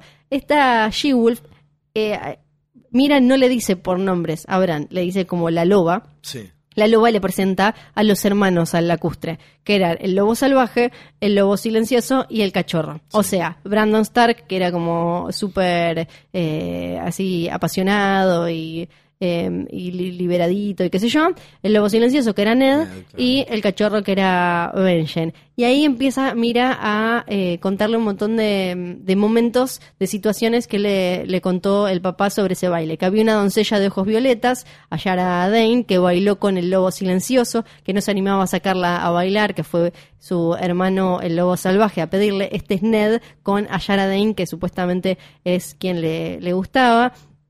Que, que, que cantó el príncipe dragón, que Lyanna Stark se largó a llorar y como se burló, su hermano menor se burló de ella, ella le tiró la copa de vino encima, que alguien le hizo le faltó el respeto a Yara Dane, algo pasó ahí eh, traumático, y el cachorro, o sea, Benjen Stark, le dijo a Lacustre que se iban a vengar, que al otro día se iban a vengar de esos escuderos que le habían hecho bullying y que le habían hecho comer ranas. Termina, el, baile, el lacustre reza a los dioses viejos, a los dioses del norte y del cuello, y al final del día 2 del torneo aparece de golpe un caballero que tenía como una armadura como hecha como de pedazos medio así nomás, con un escudo, con un árbol de corazón, con un eh, arciano, por eso le empezaron a decir el caballero del árbol sonriente. Este caballero del árbol sonriente le gana a eh, los caballeros de los escuderos estos que le habían hecho bullying y cuando ellos quisieron acercarse a, pagarle, el, el caballero del árbol sonriente le dijo Debo irme, mi planeta me necesita. Más o menos, que lo que tenían que hacer era enseñarle honor a sus escuderos y que con eso estaban. Y desapareció. ¿Quién era el caballero del árbol sonriente? Al otro día quedaron todos como locos. Eh, Robert Baratheon dijo, yo voy a, tipo, uno se lo reimagina a Robert Baratheon, yo lo voy a encontrar, y que no sé qué, y cuando todo el mundo, a Eris empezó a flashear como, este es un enemigo, pidió, pidió la cabeza, pidió que eh, deschabaran la, la identidad de este caballero, y no se sabe quién es obviamente es una de esas cosas que tienen a los lectores de los libros con eh, un mil millón teorías de era Benjen, era Ned, era Liana, eh, era quién era, o era Howland Reed, porque el lacustre come ranas era Howland Reed. De ahí vendría la eh, amistad entre Ned y Howland Reed desde ese momento. ¿Sabes quién era, no? ¿Quién era? Era Silvio Forel. era Silvio, claro que sí, claro que sí. Entonces, este, este torneo fue el que puso en marcha todo lo que terminó pasando después, porque cuando termina lo gana Raegar Targaryen y él está su esposa ahí, pero le dice oso y le entrega una corona de rosas azules invernales a Liana Stark. Todo el mundo se cae de culo y dice como, ¿qué? Y a partir de ahí eh, se genera todo el bardo total en un momento también se conoce como esta época como la de la falsa primavera, eh, el, volvió el invierno con todo, ahí era cuando Brandon Stark se tenía que casar con Kathleen eh, Tully, no se casa, el eh, Raegar con seis amigos, uno de esos amigos era hermano de eh, Went, el que organizó el torneo de Harrenhal, o sea, todo dudoso Raegar, secuestra o se lleva o va o lo que sea a Liana Stark. Ahora sabemos que terminaron amándose y casando y todo termina en la rebelión de Robert Baratheon y de alguna manera con la canción de Hielo y Fuego de Danny John. Sí, todos sabemos igual que eh, lo de Rhaegar y Liana teniendo a John no importa porque la serie les chupó tres huevos. Así que una lástima. Está buenísimo el torneo de Harrenhal. Haría una mucho mejor serie. No, no, me encanta la historia, es hermosa, pero pará, ¿la gente sigue debatiendo al día de hoy quién es el caballero del árbol sonriente? Sí, eh, todavía se, se, debate a ver quién es. Este, y a mí me, gusta, me gustaría que sea Howland Reed, ponele. Sí, las opciones son Liana, Howland Reed, Benjen, Eddard, Brandon o la mismísima Ayara Dine. Para mí está entre Liana y Howland Reed. Ok, bien. y eh, esto es algo que ya no se va a resolver, ¿no? En, los, libros no, es No, a él le gusta, a él le gusta dejarlo tirar estas cosas. Está, está muy bien. Esto ha sido el torneo de Herrenhal por última vez en Jodor, Jodor, Jodor. ¿eh? Esto lo hacemos porque los amamos, mejores oyentes del mundo y tan mejores oyentes del mundo son que eh, nuevamente nos han honrado con su pluma, con sus cuervos, con sus mails, que por última vez vamos a compartir. Todo esto ha llegado a jodor.posta.fm y hoy los invitamos a que nos cuenten cuáles son los spin-off falopa o más realistas que les gustaría ver o que les parece que se vienen en el universo de Game of Thrones.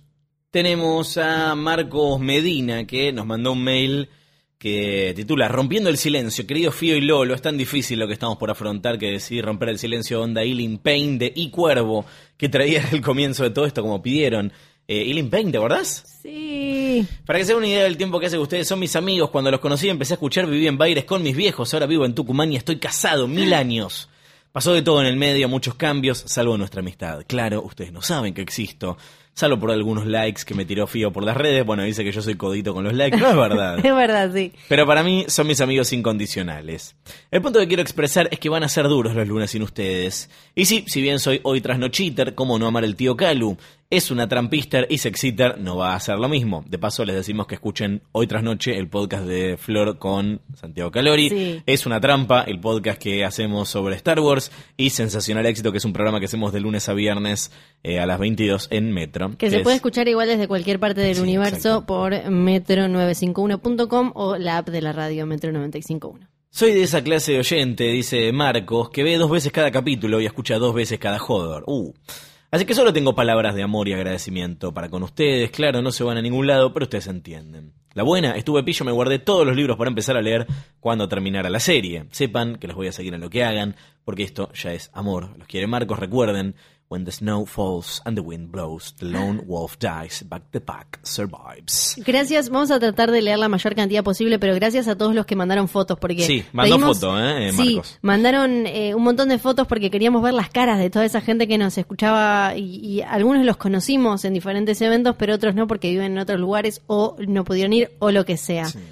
Tengo mail acá de Agustina Lima, hola Lolo y Flor. Hola. Llego sobre el minuto 90, pero no quería dejar pasar la oportunidad de saludarlos y contarles que los sigo desde el mismísimo día uno y que gracias a Got y a Hodor me hice grandes amigos, adjunto foto, Eh. scratch y es verdad, hay un grupo acá de cuatro personas pasándola bien y que por eso llevaré esta saga y a ustedes siempre en el Cora. Algo que propició esta amistad fue un club de lectura virtual para quienes empezamos a leer la saga gracias a la serie, así que les tiro como idea un Hodor eh, por tres club de lectura junto a Luciano Podcast. Yo me apunto Eh. sin pensarlo. Bueno, me gusta, no sí, es mala. sí, y Pasa- acá Sí, eh, tengo uno de Ramiro que acaba de llegar mientras grabamos, sí. cuyo título dice Banchero te sigo desde Mamushka Dogs. Oh, por Dios. El fin es, eso es un montón. Deja su teoría para la posteridad, Ramiro. El final de Game of Thrones no fue una mierda por casualidad, las pistas estaban ahí, solo que no lo supimos ver. ¿Dónde empezó todo? Adivinaron, en el torneo de Harrenhal. Obvio. Ahí ya nos avisaron que el final iba a ser una cagada. Cuando nos avisaron, presten atención, porque se viene una cadena de eventos cual efecto mariposa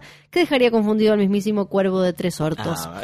Empieza, todo empieza y termina con una persona. ¿Quién se ausentó del torneo de Harrenhal? Lo acabamos de hablar. Tywin Lannister. Alrededor suyo vemos cada una de las pistas que indicaban este dolo oloroso final. Vamos, ¿por qué Tywin no fue al torneo? Porque estaba cruzado con el Mad King. ¿Qué le hicieron al Mad King? Cagar fuego. ¿Quién caga fuego? Los dragones. ¿Dónde están los dragones? Antes eran huevitos. ¿Quién no tiene huevitos? Lord Varys. ¿Qué tenía Varys? Nenitos con secretos. Excelente. ¿Qué es lo más parecido a un nenito? Tyrion Lannister. ¿A quién mató Tyrion a Tywin Lannister? ¿Cómo? Mientras cagaba. ¿Se dan cuenta? Mientras cagaba caca. Nah, Repito, la caca siempre fue la metáfora. La profecía. La pista que no supimos o no quisimos ver, pero estaba ahí. El final siempre iba a ser una mierda como esta teoría. Disculpen por la... por haberles hecho perder. Lo sigo a Banchero. Eh, como bien indica el asunto, desde, desde Mamushka Dogs. Gracias. Aunque para mí el final no es una caca, esto es hermoso. Mejor mail del mundo. Gracias Jessica que dice, estimados Lolo y Fío, pasando por aquí solo para saludarlos, luego de escucharlos en The Last Watch, los conocí por ser oyente de Metro, en algún momento los empecé a seguir en Twitter. Como ya veía God, creo que la empecé cuando la segunda o tercera estaba al aire, no fue amor a primera vista, la primera me encantó, la segunda me costó terminarla. En el medio con impas y todo, en la tercera ya fuimos inseparables. Al escucharlos en las columnas de Basta, un buen día uní todo con flechas y aquí estoy. No solo que Hodor me hizo envalentonar con él los libros allá por 2017, ya incursioné con el primero, sino que por fin descubrí por qué Steve Jobs mandaba de fábrica la app de podcast que nunca sabía para qué corno eran. Cuando mi hermana después la rompí tanto para que viera GOT, le aclaré que para que la experiencia fuera completa era indispensable escuchar Hodor, por supuesto. Ya no escucho basta, pero sí sexito. Si no puedo en vivo, sale el otro día el episodio anterior. Me enteré tarde del Late Night Show en vivo. Espero el próximo conocerlos. Me hizo acordar mucho a las noches del Tortón y de Dolina. Haré la gran Lolo, ya retomando lectura en Choque de Reyes donde había quedado. Se los extrañará mucho. Eh, por aquí, aunque sabemos bien que la manada sobrevive. Gracias, Jesse, David. Nos dice, mi nombre es David, los escucho desde antes que arranquen el podcast de Hodor. Eh, el hecho de que ustedes hayan arrancado el podcast hizo que vea la serie para poder eh, escucharlos después. Y menos mal que lo hice porque resultó una experiencia súper disfrutable. Nunca escribí porque no tenía que decir, ahora sí porque quiero decirles a los dos gracias por todo. Trato de seguirlos en todos los podcasts que hacen, porque sin duda son una gran compañía para el laburo, los viajes, la calle y en todos lados. Así que sin más les agradezco de nuevo y espero lo próximo que vayan a hacer porque seguramente va a estar bueno. Abrazo grande. Gracias por acompañar, gracias por la fe. Eh, les prometemos que no sabemos si va a estar bueno lo próximo, pero que lo vamos a intentar seguro. Sí, Milton. Hola, Florilolo, qué triste que este sea el último mail que les mande. Mandé muchas teorías falopa que no leyeron, así que acaban algunas ideas de spin-off falopa. Las leímos, no al aire, pero las leímos. Leímos todo lo que nos mandaron. Con la esperanza de que los lean y disfruten. Primero, The Prince of Riverrun. Edmund Tully es Ah. coronado finalmente Lord de Riverrun. Y con ese nombramiento vienen aparejadas grandes responsabilidades e hilarantes aventuras. Lord Edmure se muda a su nuevo castillo con su esposa Frey y tienen que tratar de sacar adelante su relación. Los ayudará un psicólogo de parejas encargado de ayudarlos a construir una nueva vida juntos, pese al trauma de ser los responsables de las masacres de sus familias respectivas. Los, eh, Lord Edmure también retomará sus clases de arco y flecha, en las que eh, será acompañado por su primo y también pésimo arquero Robin. No. Pero los es su sobrino. Sí. Pero los problemas matrimoniales y los deportes no serán los únicos pasatiempos de Edmure, quien también es acechado por un fantasma que habita en el castillo y que es nada más y nada menos que su hermana mayor que volvió de la muerte en forma de comic relief. Oh, por Dios. Punto número 2, spin-off número 2. Arya Goes West, la más joven de las hermanas Stark, se embarca en una aventura sin límites ni fronteras. Recorre los siete mares hasta escuchar la profecía de que es posible viajar al fin del mundo y allí revivir a uno de sus seres queridos. La pequeña Arya lleva su barquito pirata hasta los recónditos confines del mundo y usa el poder del fin del mundo para revivir no a su madre, ni a su padre, ni a su hermano, ni a su otro hermano, sino al amor de su vida, que es nada más y nada menos y nada más y nada menos que Silvio Forel, No. de la serie. Es una miniserie, tampoco daba para tanto. A eso. favor.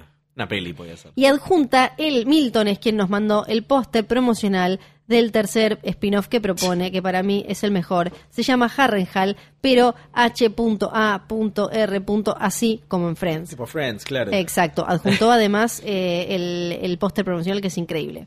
Un grupo de amigues adolescentes tienen divertidas y hilarantes aventuras mientras a su alrededor el mundo adulto las presiona para que vayan a la guerra y se casen y tengan hijos bastardos. Es terrible. Viven todos juntos en un castillo en las Riverlands y no se sabe bien cómo pagan el alquiler. Y eh, adjunta el afiche que es increíble, está, eh, lo vamos a compartir, está Harrenhal de fondo, está eh, Mad King en el medio y están todos, incluido Silvio Forel, ahí en el póster. Que nada tenía que hacer en el torneo de Harrenhal, pero no importa. Exacto.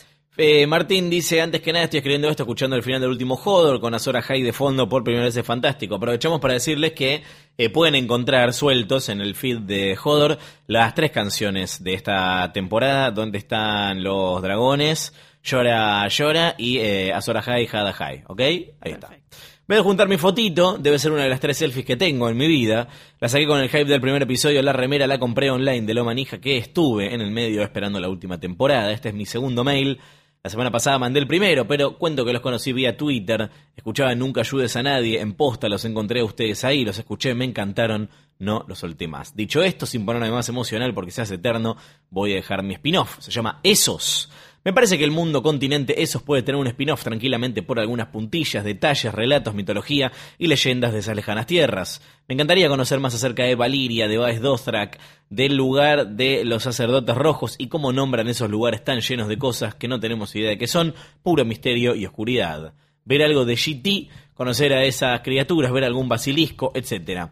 Ahora estoy releyendo Canción de Hielo y Fuego, me intriga aún más toda esa parte y ese contenido. Entiendo que sea parte mantener esa intriga y que por eso nos haya gustado God, pero por ahí estaría bueno aclarar después de un tiempo. Oscar, bueno, escribo esto poniendo cosas falopa al vuelo y otras que venía pensando. Acá va, perdón, dice, perdón, No ya, perdón. La silla de Bran no fue tema de conversación por nada, era un foreshadowing de lo que se venía. Bran y la silla mágica. Resulta que la silla de Bran está diseñada de una manera muy especial y con el uso de magia por, de por medio. Es por esto que esta silla sirve para viajar entre universos alternativos cual rueda de Lost cuando giraba. Funciona así. Bran tiene que girar una espiral hacia el centro ¿Qué? para invocar la magia de la silla. Esto explica los símbolos en forma de espiral que aparecían en la serie. Una vez que gira o lo hacen girar, se enciende una luz en el cielo cual Lost y todos son transportados en el tiempo o a realidades alternativas. Pero para hacer esto, Bran debe completar el diseño de la silla. Para esto le falta un elemento, una tuerca mágica. Él estuvo buscando esta tuerca todo este tiempo, por eso andaba en cualquiera toda esta temporada. Finalmente pudo ubicarla en el mapa, estaba en la bóveda donde Dani había encerrado a Axaro Swan Daxos, que nunca me va a salir. Resulta que el morocho no era tan chamullero, él sabía que tenía algo valioso, pero no sabía cómo explicarlo. A su vez, Bran sabe que la llave de esa bóveda todavía la tiene Dani, por eso también está intentando buscar a Drogon. Su misión es encontrar la llave de la bóveda, ir hasta Karth y tomar esa tuerca mágica. Cuando otras personas de Westeros se enteran del poder de la silla de Bran y la tuerca, se sumergen en la aventura de ir al otro lado del mundo a encontrar esa bendita tuerca. Algunos para cambiar los horribles sucesos de la temporada 8, otros para ayudar a Bran. Pero ¿qué quiere Bran con esta silla? Él quiere obtener estabilidad para viajar a diferentes realidades, para tener control total del mundo y poder manejar las situaciones a su conveniencia, completar con motivaciones más copadas.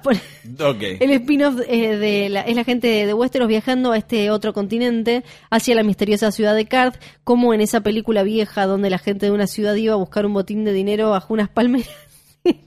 un montón de locas aventuras ocurren en el medio. Fin la alternativa. Aparece la mujer enmascarada que una vez le habló a Jonah Mormont en Karth. Sí les dice a todos los westerosis que arribaron a Karth que sus expectativas están a punto de ser subvertidas. Acto seguido les dice que la tuerca mágica no existe y que en realidad la tuerca era un simbolismo para enseñarles el trabajo en equipo y cómo trabajando unidos consiguen cosas. Se saca la máscara y sí, fanservice es Silvia Forel. Por supuesto que sí.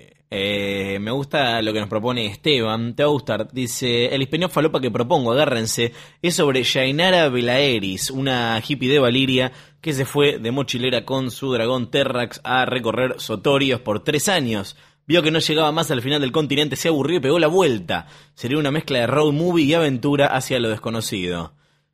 ¿Tres años estuvo recorriendo el continente y no, nunca lo terminó? sí, me ¡Wow! O sea, gigante. Eh, si lo tengo que justificar con algo serio, me parece que es un lugar inexplorado, el que escribió y describió poco George Martin, por lo que hay mucho para crear. Eh, la verdad es que viendo el mapa y buscando data del continente del sur encontré esa historia, se me ocurrió esta falopeada. Me gusta, Esteban, lo que propones, ¿eh? Sí. Matías dice, no tengo pruebas ni tampoco dudas que HBO le dijo a D&D que iban a hacer una precuela con el origen del Nike, que no jodan y no expliquen nada durante GOT. Puede ser. May García, hola chicos, mi nombre es Mayra de la Casa del Negro García y pasa a tirar su, su falopeada. La madrugada del lunes no podía dormirme, mi mente se agitaba ante las imágenes de Dani con alas, yo mirando a Drogon a los ojos después de matar a su madre, Sansa reina del norte, así lentamente fui cayendo en un sueño que más que un sueño fue una revelación. Quince años después de la caída de King's Landing, donde la gestión de Brand de Broken ya va dando sus frutos, medidas que significaron un gran crecimiento y desarrollo social para los Westeros y de los Seis Reinos, eh, eh, eh, como es eh, la cosa universal por hijo. La asignación. Asignación universal por hijo, eliminación de impuestos, creación de empresas estatales, matrimonio igualitario y mucho más. Mientras tanto, las tierras donde siempre es invierno, un John que peina canas reflexiona sobre su presente. Años antes decidió comenzar un proceso de sanación y autoconocimiento, dar rienda suelta a sus deseos y fantasías siempre reprimidas por ese sentido del deber de los Stark y comenzó a subir su naturaleza Targaryen, más impulsiva y lasciva. Naturalmente, como resultado de esta deconstrucción, se dio cuenta de que solo una persona de su entorno lograba reunir las cualidades de su primer amor y grit y las, que, las de quien sin duda fue su relación más contradictoria, corta y apasionada, Dani. Solo había una persona en su entorno a quien podía amar con la certeza de que el primero en morirse sería él. Esa persona era alguien que siempre estuvo ahí. ¿Quién? Silvio Forel. Tormund Giants ah, para Tormund esto no fue tan sorpresivo, en definitiva John siempre le pareció una linda chica, y considerando que en su pasado ya se había acogido a una osa y que en la actualidad la salvaje más linda era casi lo mismo que John afeitado, pensó que no sería mala idea tener algo serio con el pibito, que nunca sería Brian, pero por lo menos le ofrecía un culo para hacer cucharita en las frías noches del Real North. Después de algún tiempo decidieron adoptar un coloradito y alejarse de los salvajes, que si bien entendían bien la necesidad de coger, no les cerraba mucho de jugar a los singles.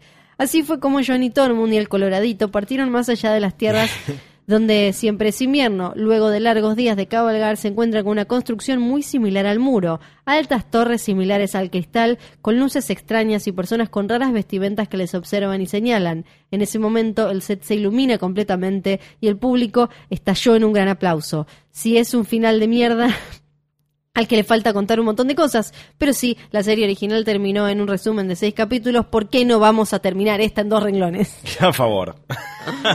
Gracias. Gracias. ¿Cómo se llama? Mayra. Mayra. Gracias, Mayra. Lucila dice, los escucho desde que me obsesioné con GOT en 2016. Me clavé toda la serie en aproximadamente un mes para poder llegar a ver los últimos dos capítulos de la sexta en tiempo y forma. Como se podrán imaginar, no entendía mucho lo que pasaba, se me confundía los personajes secundarios, pero un día encontré Hodor y santo remedio. De repente todo tenía sentido y más, ahora sabía la historia y la mitología de este universo espectacular. Además amaba escuchar sus opiniones de los capítulos y los análisis que hacían. Para mí fue genial encontrar gente tan obsesionada como yo porque ninguno de mis conocidos más cercanos veía GOT en ese momento. Fast forward al 2019 y acá sigo, igual de loca e igual de obse, charlando con ustedes mientras los escucho en el podcast. Sí, les respondo cuál señora la novela de la tarde. Es tu hijo, Esteban Gabriel, ¿no te das cuenta? Nunca les escribí, pero no quería que termine Jodor sin mandarles un mensajito para agradecerles por el laburazo y la dedicación que le ponen a todos los capítulos. En el último tiempo también valoré un montón que no se vuelvan trolls odiosos que nada les viene bien, sino que sigan siendo personas pensantes que analizan y deducen ra- racionalmente. Nada, creo que quería decirles eso. No más gracias por la compa. Bueno, gracias. Adjunto una foto mía en mi hábitat natural de escucha de Hodor despeinada en pijama, metida en la cama, aunque me falte el chocolate. Tengo ganas de meterme en el mundo Star Wars, ya se retarde, así que dentro de poco seguro voy a estar dándome vuelta, una vuelta por Es una trampa.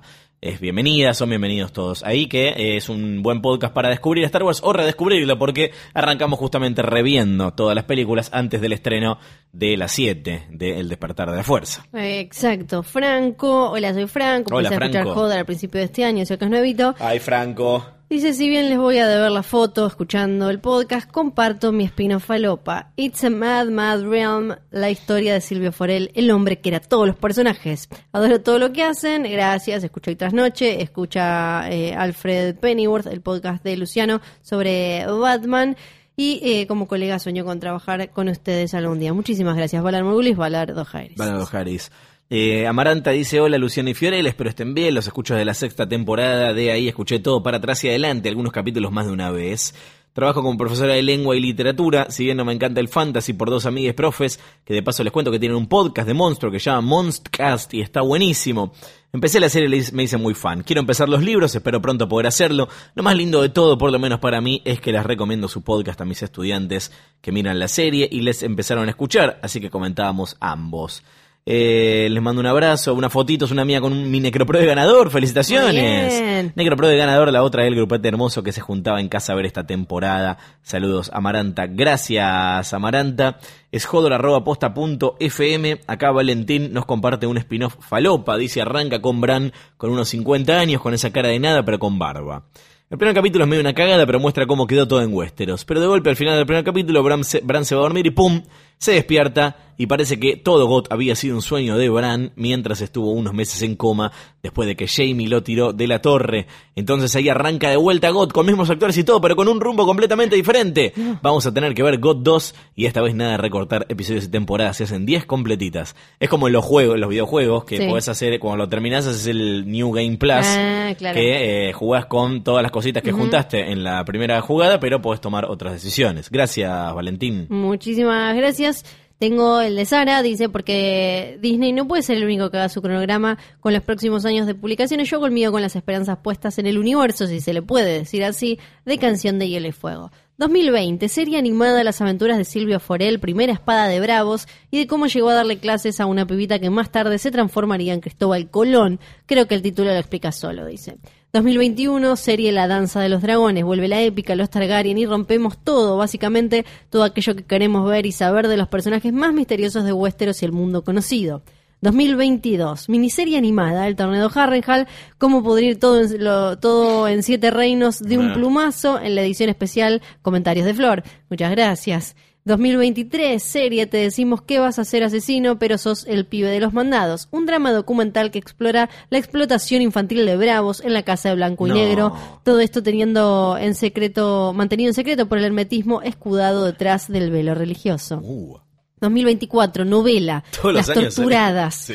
Cuenta la historia de la tortura que sufren dos mujeres a manos de una malvada reina, guiño guiño. La dirige Quique Estebanés, pone a su hijo y a su hija en el reparto, cosa que sorprende a todos. Sorprende a todos. No le va muy bien y la levantan del aire. 2025, la disputa de los reyes. Un guardia de King's Landing hace malabares para cumplir con su deber y mantener a su familia lejos de las calles más peligrosas de Westeros. Drama documental. Tras el éxito de 2023, vuelven a apostar al drama ficcional mezclado con realidad.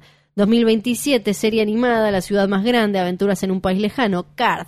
Personajes misteriosos se enredan en un sinfín de historias cruzadas. La mujer de la máscara, los eternos, los trece y la people de a pie. La mejor ciudad del mundo, ¿lo es?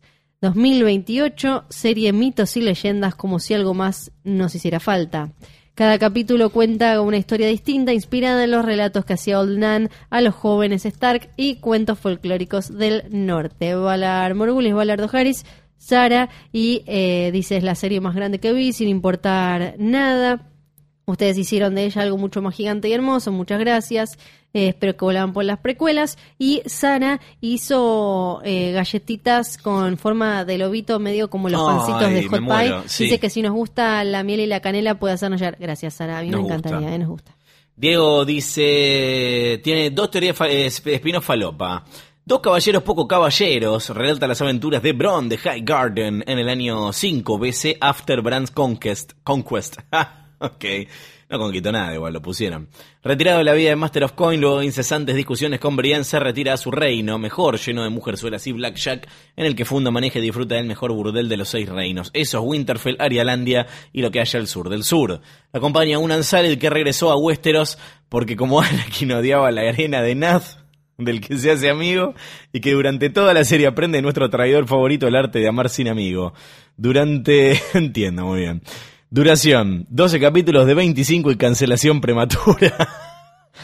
Segundo, el detective de las mil caras policial narra la historia de Silvio Forel, revelado definitivamente como un hombre sin rostro, luego de escapar de la muerte tirando una bomba de humo cual ninja de cine Z japonés. Su vida lo lleva a vagar por toda la Tierra. Eh, ¿Tiene nombre la Tierra? Resolviendo crímenes con una cara distinta cada vez. Actor principal Gary Busey. Eh, y Wolf of the Realm, una loba furiosa en apuros en Latinoamérica, y el ataque de las tijeras en España, infantil, animada, como mi pequeño pony, pero con Neymiri en papel de loba alfa, manejando su Wolf Pack por todo Westeros. En la tercera temporada y a falta de ideas incorporan un dragón recién nacido de un huevo que le roban a la mala. Acá Lady Stoneheart lo llaman Yaria. Ya estoy llamando a Lady, va a ser un éxito rotundo. Ese, ese nos manda la historia de cómo nos conoció, que me gusta mucho. Ahí estaba yo, un pibe de 18 años en las tierras highgardianas de Mendoza, recontra manija por ver la séptima temporada de GOT. Después de volverme loco con el primer capítulo, pensando que iba a ser la mejor temporada de la historia que él usó, empecé a consumir videos y reseñas en YouTube. En esa semana, vagando por los canales de cable para ver qué película podía ver, me llamaron la atención dos pibes sentados en una mesa con decorado de GOT y me quedé a verlos. ¿Quiénes eran? ¿Qué era spoiler alert? ¿Por qué pasaban por Cinemark lo mismo, Cinemax lo mismo que yo veo en YouTube? ¿Por qué esos cambios de planos me confunden tanto? Tenía tantas preguntas y lo único que sabía era que me habían gustado mucho la buena onda que tenían y cómo sabían de la serie. Me quedé con ese horario de emisión porque quería volver a verlos la otra semana y volví. Estaba muy tranquilo viéndolos de vuelta cuando aparece mi hermana desde las sombras a lo White Walker y me dice, ¿en serio estás viendo a dos pelotuditos hablar de una serie? Esta frase me mató y me dio vergüenza seguir viéndolos y cambié de canal como un cobarde. Al rato tenía tanta intriga de qué más habían hablado que me fijé en, eh, me fijé en HBO Go si podrían llegar a estar ahí. Los encontré y miré los dos programas que habían salido y me encantaron. Todos los lunes me fijaba si ya habían subido un programa nuevo a la plataforma y realmente los esperaba como si fuera un nuevo capítulo de God. Llegó el cierre de temporada y después del último programa los busqué por Instagram, los encontré a los dos. Vi que la chica trabajaba en la cosa cine, revista que me gustaba, pero no los seguí. Error que después lamentaría. Era diciembre de 2018, ya había pasado más de un año desde la última vez que los había visto. Para ese tiempo ya los podcasts eran algo que me gustaban, pero solo conocía unos pocos. Un día me acordé de los pibes buena onda que hablaban de GOT, los busqué por Twitter, encontré a Fiorella Sargenti, la foguina más famosa, la empecé a seguir y también en Instagram porque me gustaba, muchas gracias. Eh, al cabo de unos días me llamó la atención que había subido un nuevo capítulo del otro podcast de cine hoy tras noche. Entré en Spotify, lo escuché y dije como, ah, es la voz de la chica es agradable. Ay, y a partir de ahí conoció Aposta, Radio del Futuro, y me escuché muchos capítulos de hoy tras noche. Pasó un, pasó un tiempo y vi en sus redes que había vuelto un podcast de GOT. Joder, joder, joder. Escuché el primer capítulo de esta nueva temporada y me di cuenta de que el pibe que la acompañaba era el mismo del programa de HBO. Hola. Después de ese día no volví a ser el mismo, me propuse escuchar todos los programas que habían subido para el estreno de la última temporada, pero no lo pude lograr. Igualmente me cagué de risa con cada uno de los que escuché, me reía con ustedes y de ustedes cuando creían que el nuevo libro salía en 2016. Arre.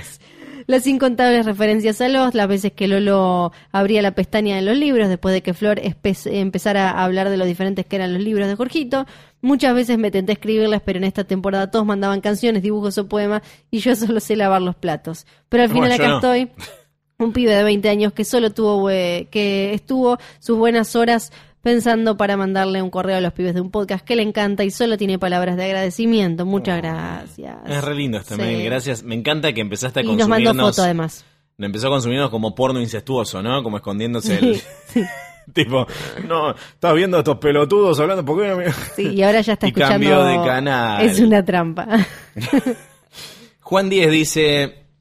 Mirá, nos manda un guion, ¿eh? De spin-off. Cold Open. Se ve una ciudad actual con apariencia genérica a primera vista. Al acercarse se nota que la gente tiene una, una vestimenta levemente diferente a la actual. Los coches son diferentes, tienen tres ruedas o lo que sea. La cámara se acerca a un edificio, se lee afuera museo de, pero no se llega a leer el resto.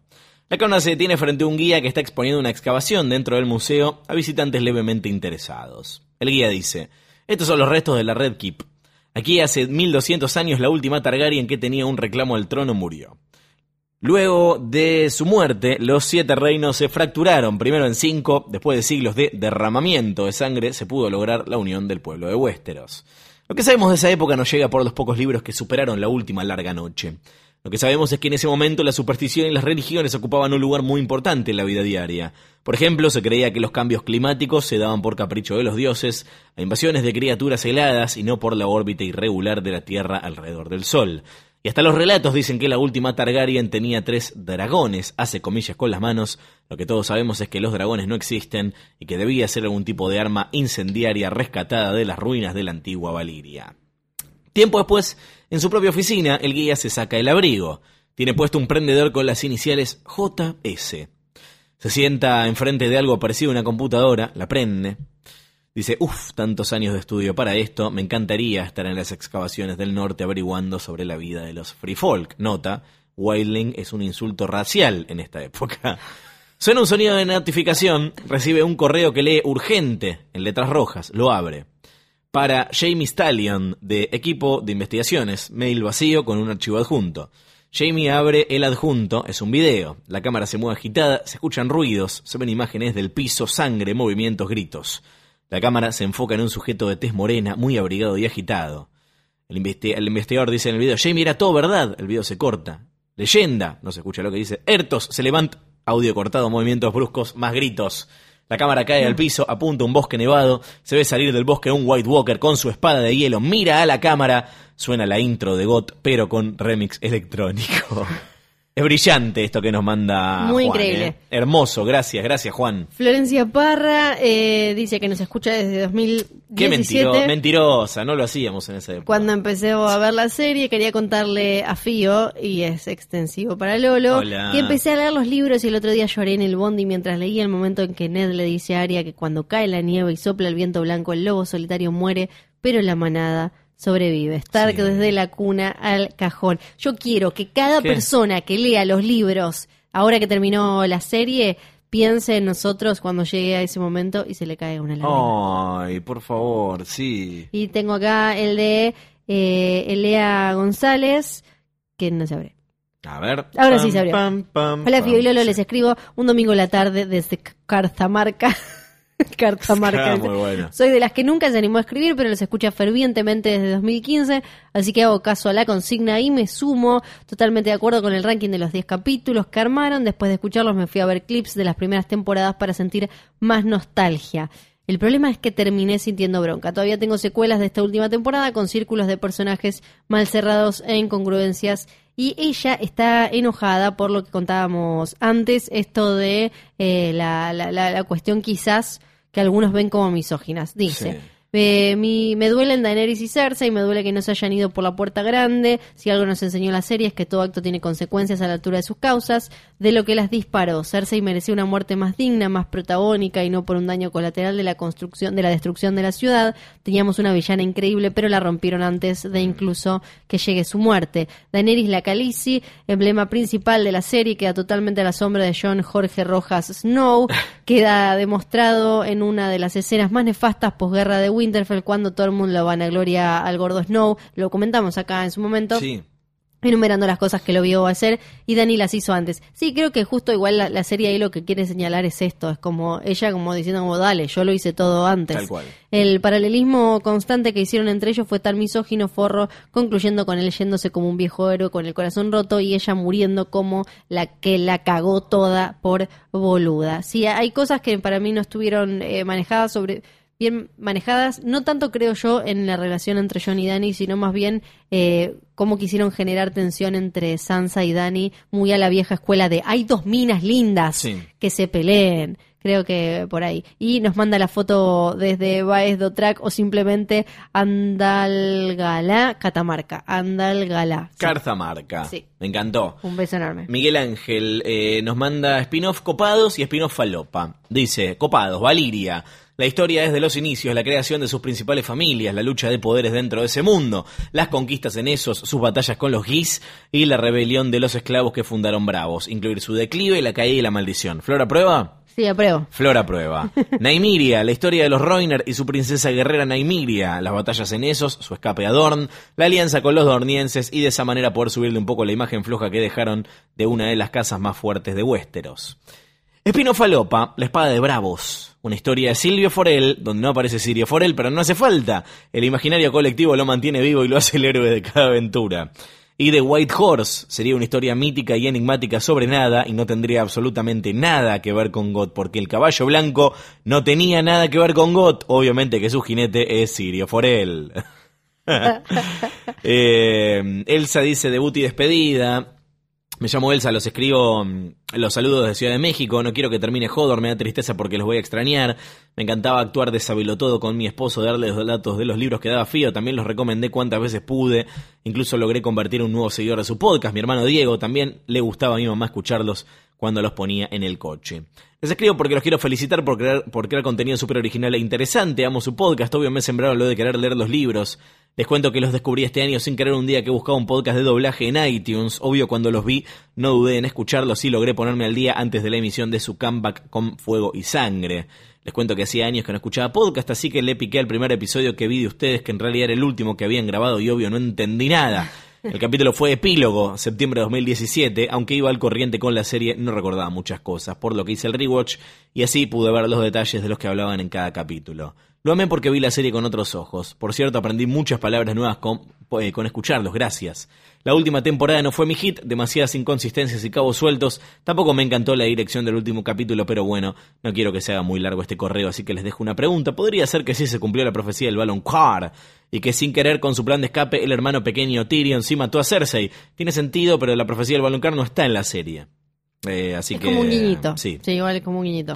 Gracias por leerme, les adjunto mi foto. Nunca había escrito en ningún programa. Ay, ahora que casi termina Hodor, escucho Centro Rojo. Muy bien, el podcast que hago con Ayelen Oliva de The Handmaid's Tale y lo pueden escuchar también en posta. Y atesoro las impresiones de pantalla que hice con dos likes de Fío a mis reacciones de sus historias de Instagram.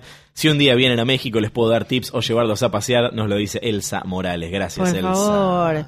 Beatriz Ocampo dice que nos conoció por su hija Paula, que nos escucha en Sensacional Éxito y que como comparten muchas cosas, entre ellas el amor por Game of Thrones, terminaron escuchando Hodor. Así que Beatriz manda sus ideas para precuelas. A ver. HBO que invierta en lo necesario en efectos buenos, que mucho ganó con GOT, y pueda crear mundos donde haya mucha más interacción de la magia buena y de la otra con seres aliados de los hombres, interviniendo en la creación de los reinos y en su desaparición. Doma de dragones, seres de los volcanes y de los mares, cuevas, unicornios y huargos. Unicornios creo que va a haber, dijo ya George R. R. Martin en, en esta, que igual no son los unicornios como los conocemos tradicionalmente. Bien.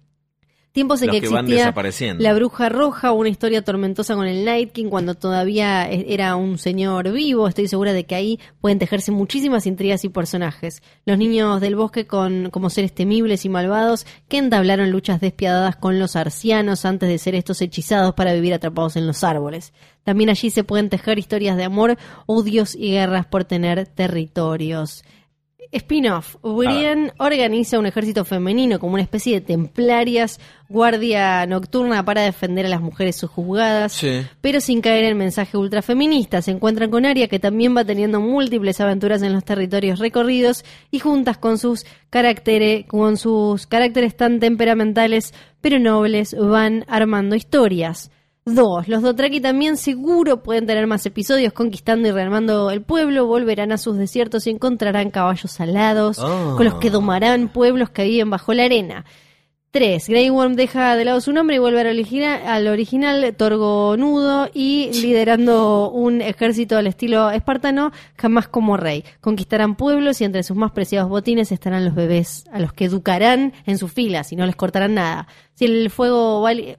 4. Si el juego Valirio puede ser determinante en el pasado, pudo ser, ahora se buscará dominar el éter amatista que es conservado por unas brujas escurridizas y que permite apropiarse de mentes y cuerpos sin que los demás se den cuenta y se conserva dentro de estas mujeres que lo pueden dominar y exhalar a voluntad controlando a gente común o reyes. Y nos manda, eh, esto sigue. Sí. Es mucho más y eh, también eh, nos manda lo que me parece muy, muy, muy fabulosísimo. Dice, como premio a vuestro desempeño os premiaré. De rodillas, Fiorella. Yo. Ver. Sí, manda sí. foto, eh, manda foto. Flor. En nombre del guerrero te ordeno ser valiente. En nombre del padre te ordeno ser justa. En nombre de la madre te ordeno defender al inocente. De pie, Fiorella de Ushuaia, Knight of the Seven Kingdoms. Oh. Y nos mandó una foto. Logró sacar una cabeza de una foto mía y ponerla en Brienne. eh, y parece que Jamie me está haciendo caballero. Oh. Y al gran Luciano que supo avanzar por historias riesgosas y enfrentarse a personajes temibles sin perder su coraje, se hace acreedor de un dragón. Así que hay Ay, una un foto dragoncito, tuya sí. volando sobre, eh, creo que es Raegal. Abrazo Wargo, gracias por tanto, se los quiere y se los va a extrañar. Ve a Ocampo. Prometo cuidar a Raegal más de lo que lo cuidó Dani. sí. por favor. Marina dice que le decimos al final de Hodor, not today. Me pasaba la semana entera esperando que sea domingo para ver el capítulo de GOT y lo único que me motivaba para arrancar un poco más arriba el lunes en la oficina era pensar que a media tarde iba a estar el capítulo subido para seguir manejando con la serie. Casi que el final de temporada de Hodor me pone igual de bajón que el final de GOT.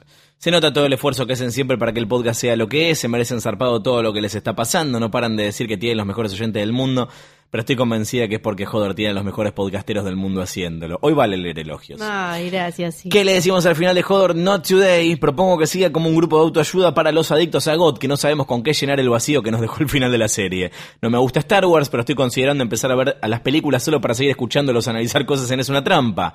Está bueno, o sea, es, es bastante Hodor en ese sentido, es una trampa, ¿eh? es, es de, es de análisis. No sé cuál será su proye- eh, próximo proyecto, pero yo soy fan. Espero volver a escucharlos pronto. Valar Morgulis, Mari, gracias Mari. Y tenemos por otro lado a Romina que eh, dice Yes Today. Eh, dice, mm, les mando foto de Aria, una amiga de cuatro patas que adopté en 2016 que acompañó eh, Got y Hodor. También sexito. Mando una segunda foto en la que se puede ver cómo la gatuna heredó el carácter sereno y pacificador de nuestra amiga Gusterosi. Está mordiendo el bracito. Vi las primeras cinco temporadas solo, las seis y siete, con unas amigas con las que en ese momento conviví para la ocho, a pesar de que cada una ya estaba viviendo por su cuenta. Mantuvimos la juntada dominguera para ver GOT, comer papitas, comer pizza y apostar en un negro pro en la que no pegamos ni una. Pero fuimos felices igual, a pesar de las discrepancias acerca del final. Lo mejor del último capítulo fue verlo con un amigo que arrancó la serie una semana antes y cayó de gira después de seis días al palo viendo las, seis tempor- las siete temporadas anteriores. Estaba más arriba que Tony Montana y no diferenciaba a los personajes por los nombres. El enano, la de pelo corto, el bastardo, la de los dragones, pero le puso más garra que Dan and Dave. Me niego a despedirlos porque sé que Hodor es como el sol, aunque no se vea o escuche, siempre está. Gracias, gracias Romy. Y acá mail de Pablo, buena Flavia y Leo, debo confesar que me pega mal el final de Hodor, casi tanto como el de God, pero bueno, así lo quiso Rolor. Pensando en un posible spin-off, siempre me pregunté por qué nunca se supo más de la vida de Don Darion. Ya sé Uh. que no es el personaje, pero ¿Qué no? si todo es joven con Silvio Forel, yo puedo ser fan de Donda.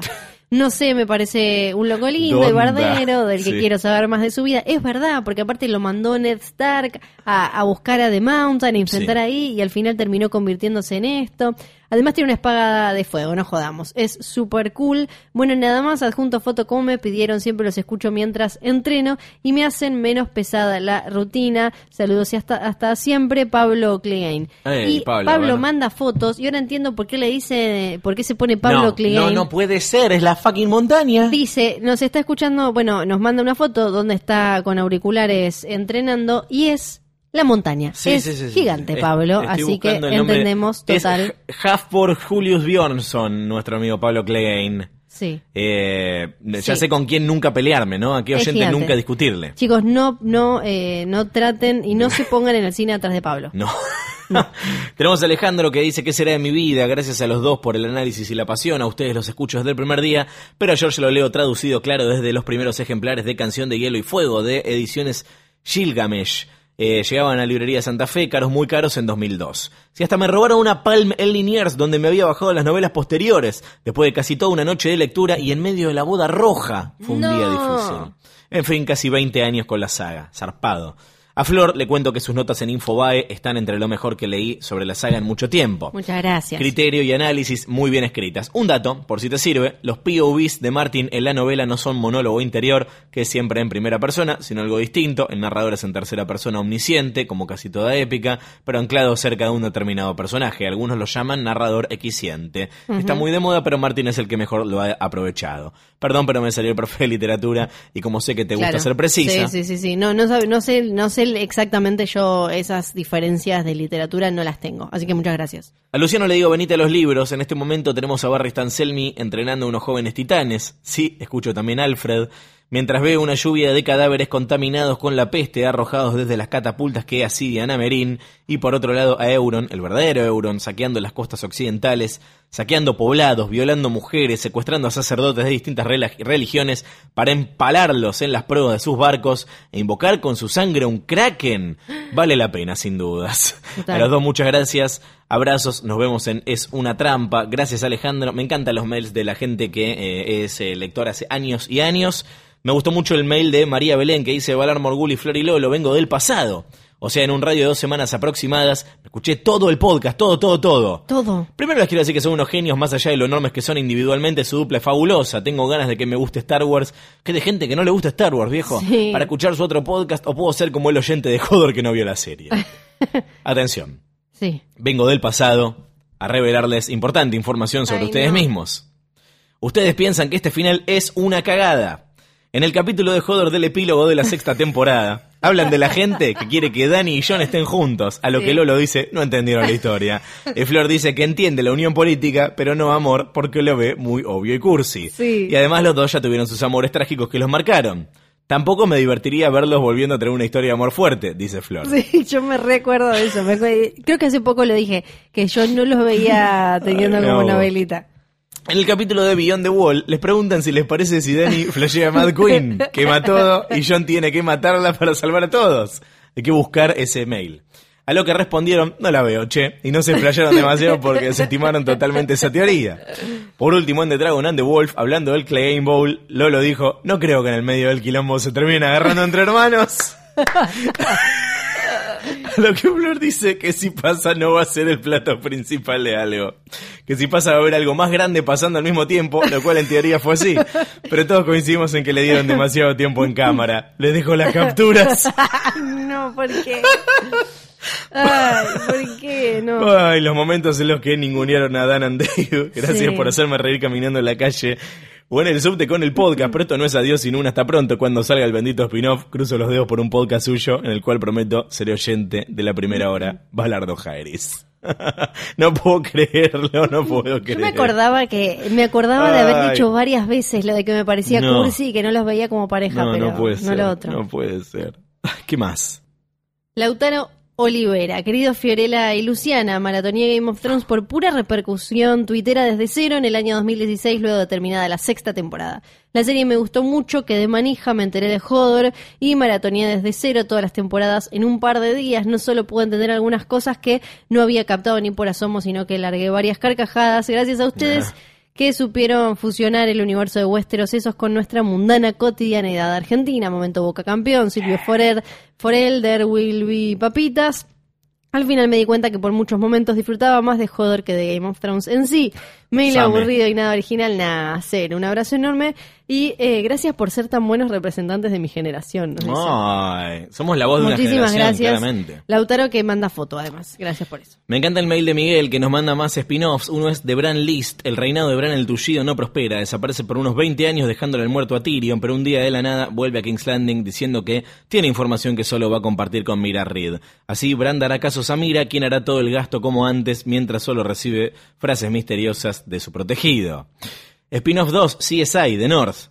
Siguiendo con los designios de Bran, John se la pasa en el muro protegiendo el reino de los hombres y mientras se pregunta qué chorga hago acá si a Maestrelo Salvaje se murió el Night King. John es contratado por Sansa para bajar la tasa criminal del norte. Obviamente esto no lo hará solo, sino que lo acompañarán Ghost y Tormund, el Horacio Kane de Westeros. Me gusta, este lo veo. Sí, ese también. Spin-off 3, Faceless PI. Para cobrarse todo lo que quedó debiendo Cersei, el Banco de Hierro necesitó incrementar fuertemente los impuestos y el alquiler se le fue a la mierda a Jaqen, quien para poder mantener la, clasa- la casa de blanco y negro se abrió una agencia de investigación, donde es, donde es contratado para resolver misterios a un precio razonable, porque vio todo muy lindo con las caritas, pero eso no paga las cuentas. Aparece Dario Najaris, dice. y finalmente, Sirio Natural. Por alguna paradoja rarísima de Rolor, Sirio Forel viaja del pasado hacia el futuro, antes de ser asesinado por Meryn Trant, y aterriza al oeste de Westeros, donde se encuentra con nada más ni nada menos que Arya Stark. Así juntos resolverán crímenes supernaturales contra los bichos y cosas que aparecen en este nuevo continente, llamémoslo Ariazos. Gracias, Miguel. Lautaro Olivera dice, solo quiero aparecer en el último episodio de Hodor. Así que acá está Hola, Lautaro. Olivera con ustedes. Ya está, listo. Eh, no ah, pero lo- encima, encima lo habías leído. Sí. Ah, listo, apareció dos veces. No, po- no podemos leer todos. Ya está. Gracias, gracias, gracias a todos los que escribieron hoy o en algún momento de la vida que le dedicaron aunque sea cinco segundos a esto. Es cualquiera, cualquiera de hermoso. Sí. Esto por 10 minutos no es el episodio más largo de Hodor. ¿eh? El más largo es eh, el de dos horas de Dragon and the Wolf, que fue el que hicimos en vivo. Así que lo que vamos a hacer ahora es quedarnos callados por 10 minutos. O quizás no, no. No, mejor no, No, porque está, mejor es el último, bien, va a ser un bueno. plomo de esto así. Es ¿A quién que- querés agradecer, Flor? Eh, ¿A quién le tenemos que agradecer? Eh, vos personalmente. eh, le agradezco a. eh, le agradezco a Luciano Manchero que me invitó a hacer este video. Literalmente dijo, a ver a quién puedo agradecer. La tengo enfrente. Dijo, ah, Luciano Manchero, claro. Eh, sí, que me insistió para hacer este podcast que es como una de las cosas, mis cosas más favoritas del universo todo. Gracias a HBO que después confió en nosotros para viajes tan importantes, que me eligió para la God Watch y Sí. espero Espero haberlo hecho decentemente. Eh, ¿Qué más? Gracias a todos los que se fueron sumando a este podcast y escuchando que la, la cantidad de veces que nos saludaron, no, no, no, nos dijeron cosas lindas de Hodor, eh, gracias a los medios que en algún momento lo levantaron y contaron algo, pero sobre todo gracias a los que lo escucharon y a los que formaron parte, porque no fue solo, solo eso darle play, sino también esto, mandar los mails, contarnos, agarrarnos en algún lado y contarnos su teoría, eh, compartir con nosotros cómo nos escuchaban y, y todo eso. No tengo mucha más gente que agradecer. Gracias a después a toda la gente que en algún momento nos acompañó dándonos premios y para, para compartir con ustedes, pero es eh, gracias a ustedes. Yo le quiero agradecer eh, especialmente a todas las personas que subrayaron que gracias a Hodor descubrieron los podcasts, que este fue el primer podcast que escucharon en su vida y sobre todo a los que después siguieron escuchando eh, otras cosas porque... eh, para quienes no lo sepan, Hodor es parte de eh, un proyecto más grande que se llama Posta. Posta es algo que creé yo con mi socio Diego hace algunos años y la idea era justamente hacer que la gente se entere de que existen los podcasts, que pueden ser algo como esto, que puede existir un contenido de dos horas en el que hablamos sobre Game of Thrones y que puede haber decenas de miles de oyentes prendiéndose a escuchar eh, esto. Así que gracias especiales a, ustedes, sobre todo a los que no lo acapararon, sino que lo recomendaron y se lo pasaron a sus familiares, se lo pasaron a sus amistades, a sus parejas y, e hicieron crecer este podcast eh, capítulo a capítulo, año a año, como pasó. Obviamente, gracias, Flor, por, eh, por eh, ser. La inspiración de esto. Ah. Porque si vos no leías los libros, yo la verdad que no iba a hacer un podcast. ¿te imaginas un podcast mío diciendo, bueno, este capítulo estuvo bueno? Me gustó porque la hidronomia Estoy googleando en vivo. Sí, a ver, ¿quién, hay? ¿quién es Sirio Fonel? ¿Qué, qué- Y, qué es eh, el caballero del árbol sonriente? Y gracias a todos los que nos escucharon de otro Sí. país bancándose las argentinadas. Eso es como una locura. Y que valoraron aprender palabras nuevas. Sí, siempre decir como esto, siempre hablan como el culo. Eh, gracias a Cablevisión Flow, nuestro Sí. sponsor de esta temporada. Gracias a Exosound, que nos ha acompañado con los equipos. Y gracias a toda la audiencia de Jodor, Jodor, Jodor, los que se sumaron en el último tiempo y los que eh, escuchan desde el primer capítulo hace ya años. No tiene eh, sentido. No. Eh, no es el final, no es el final. No, algo, dijeron- algo más vamos a hacer, salvo Sí. que, bueno, puede pasar que yo me muera o Flor se muera. Sí. Esto es real. Eso ¿no? puede pasar, pero como dijeron un montón de oyentes en los mails de hoy, la manada sobrevive. Exactamente. Así que mi nombre es eh, Luciano Manchero. Yo soy Fiorella Sargenti, Esto fue Jodor, Jodor, Jodor, Valar Morgulis. Valar Dojaeris.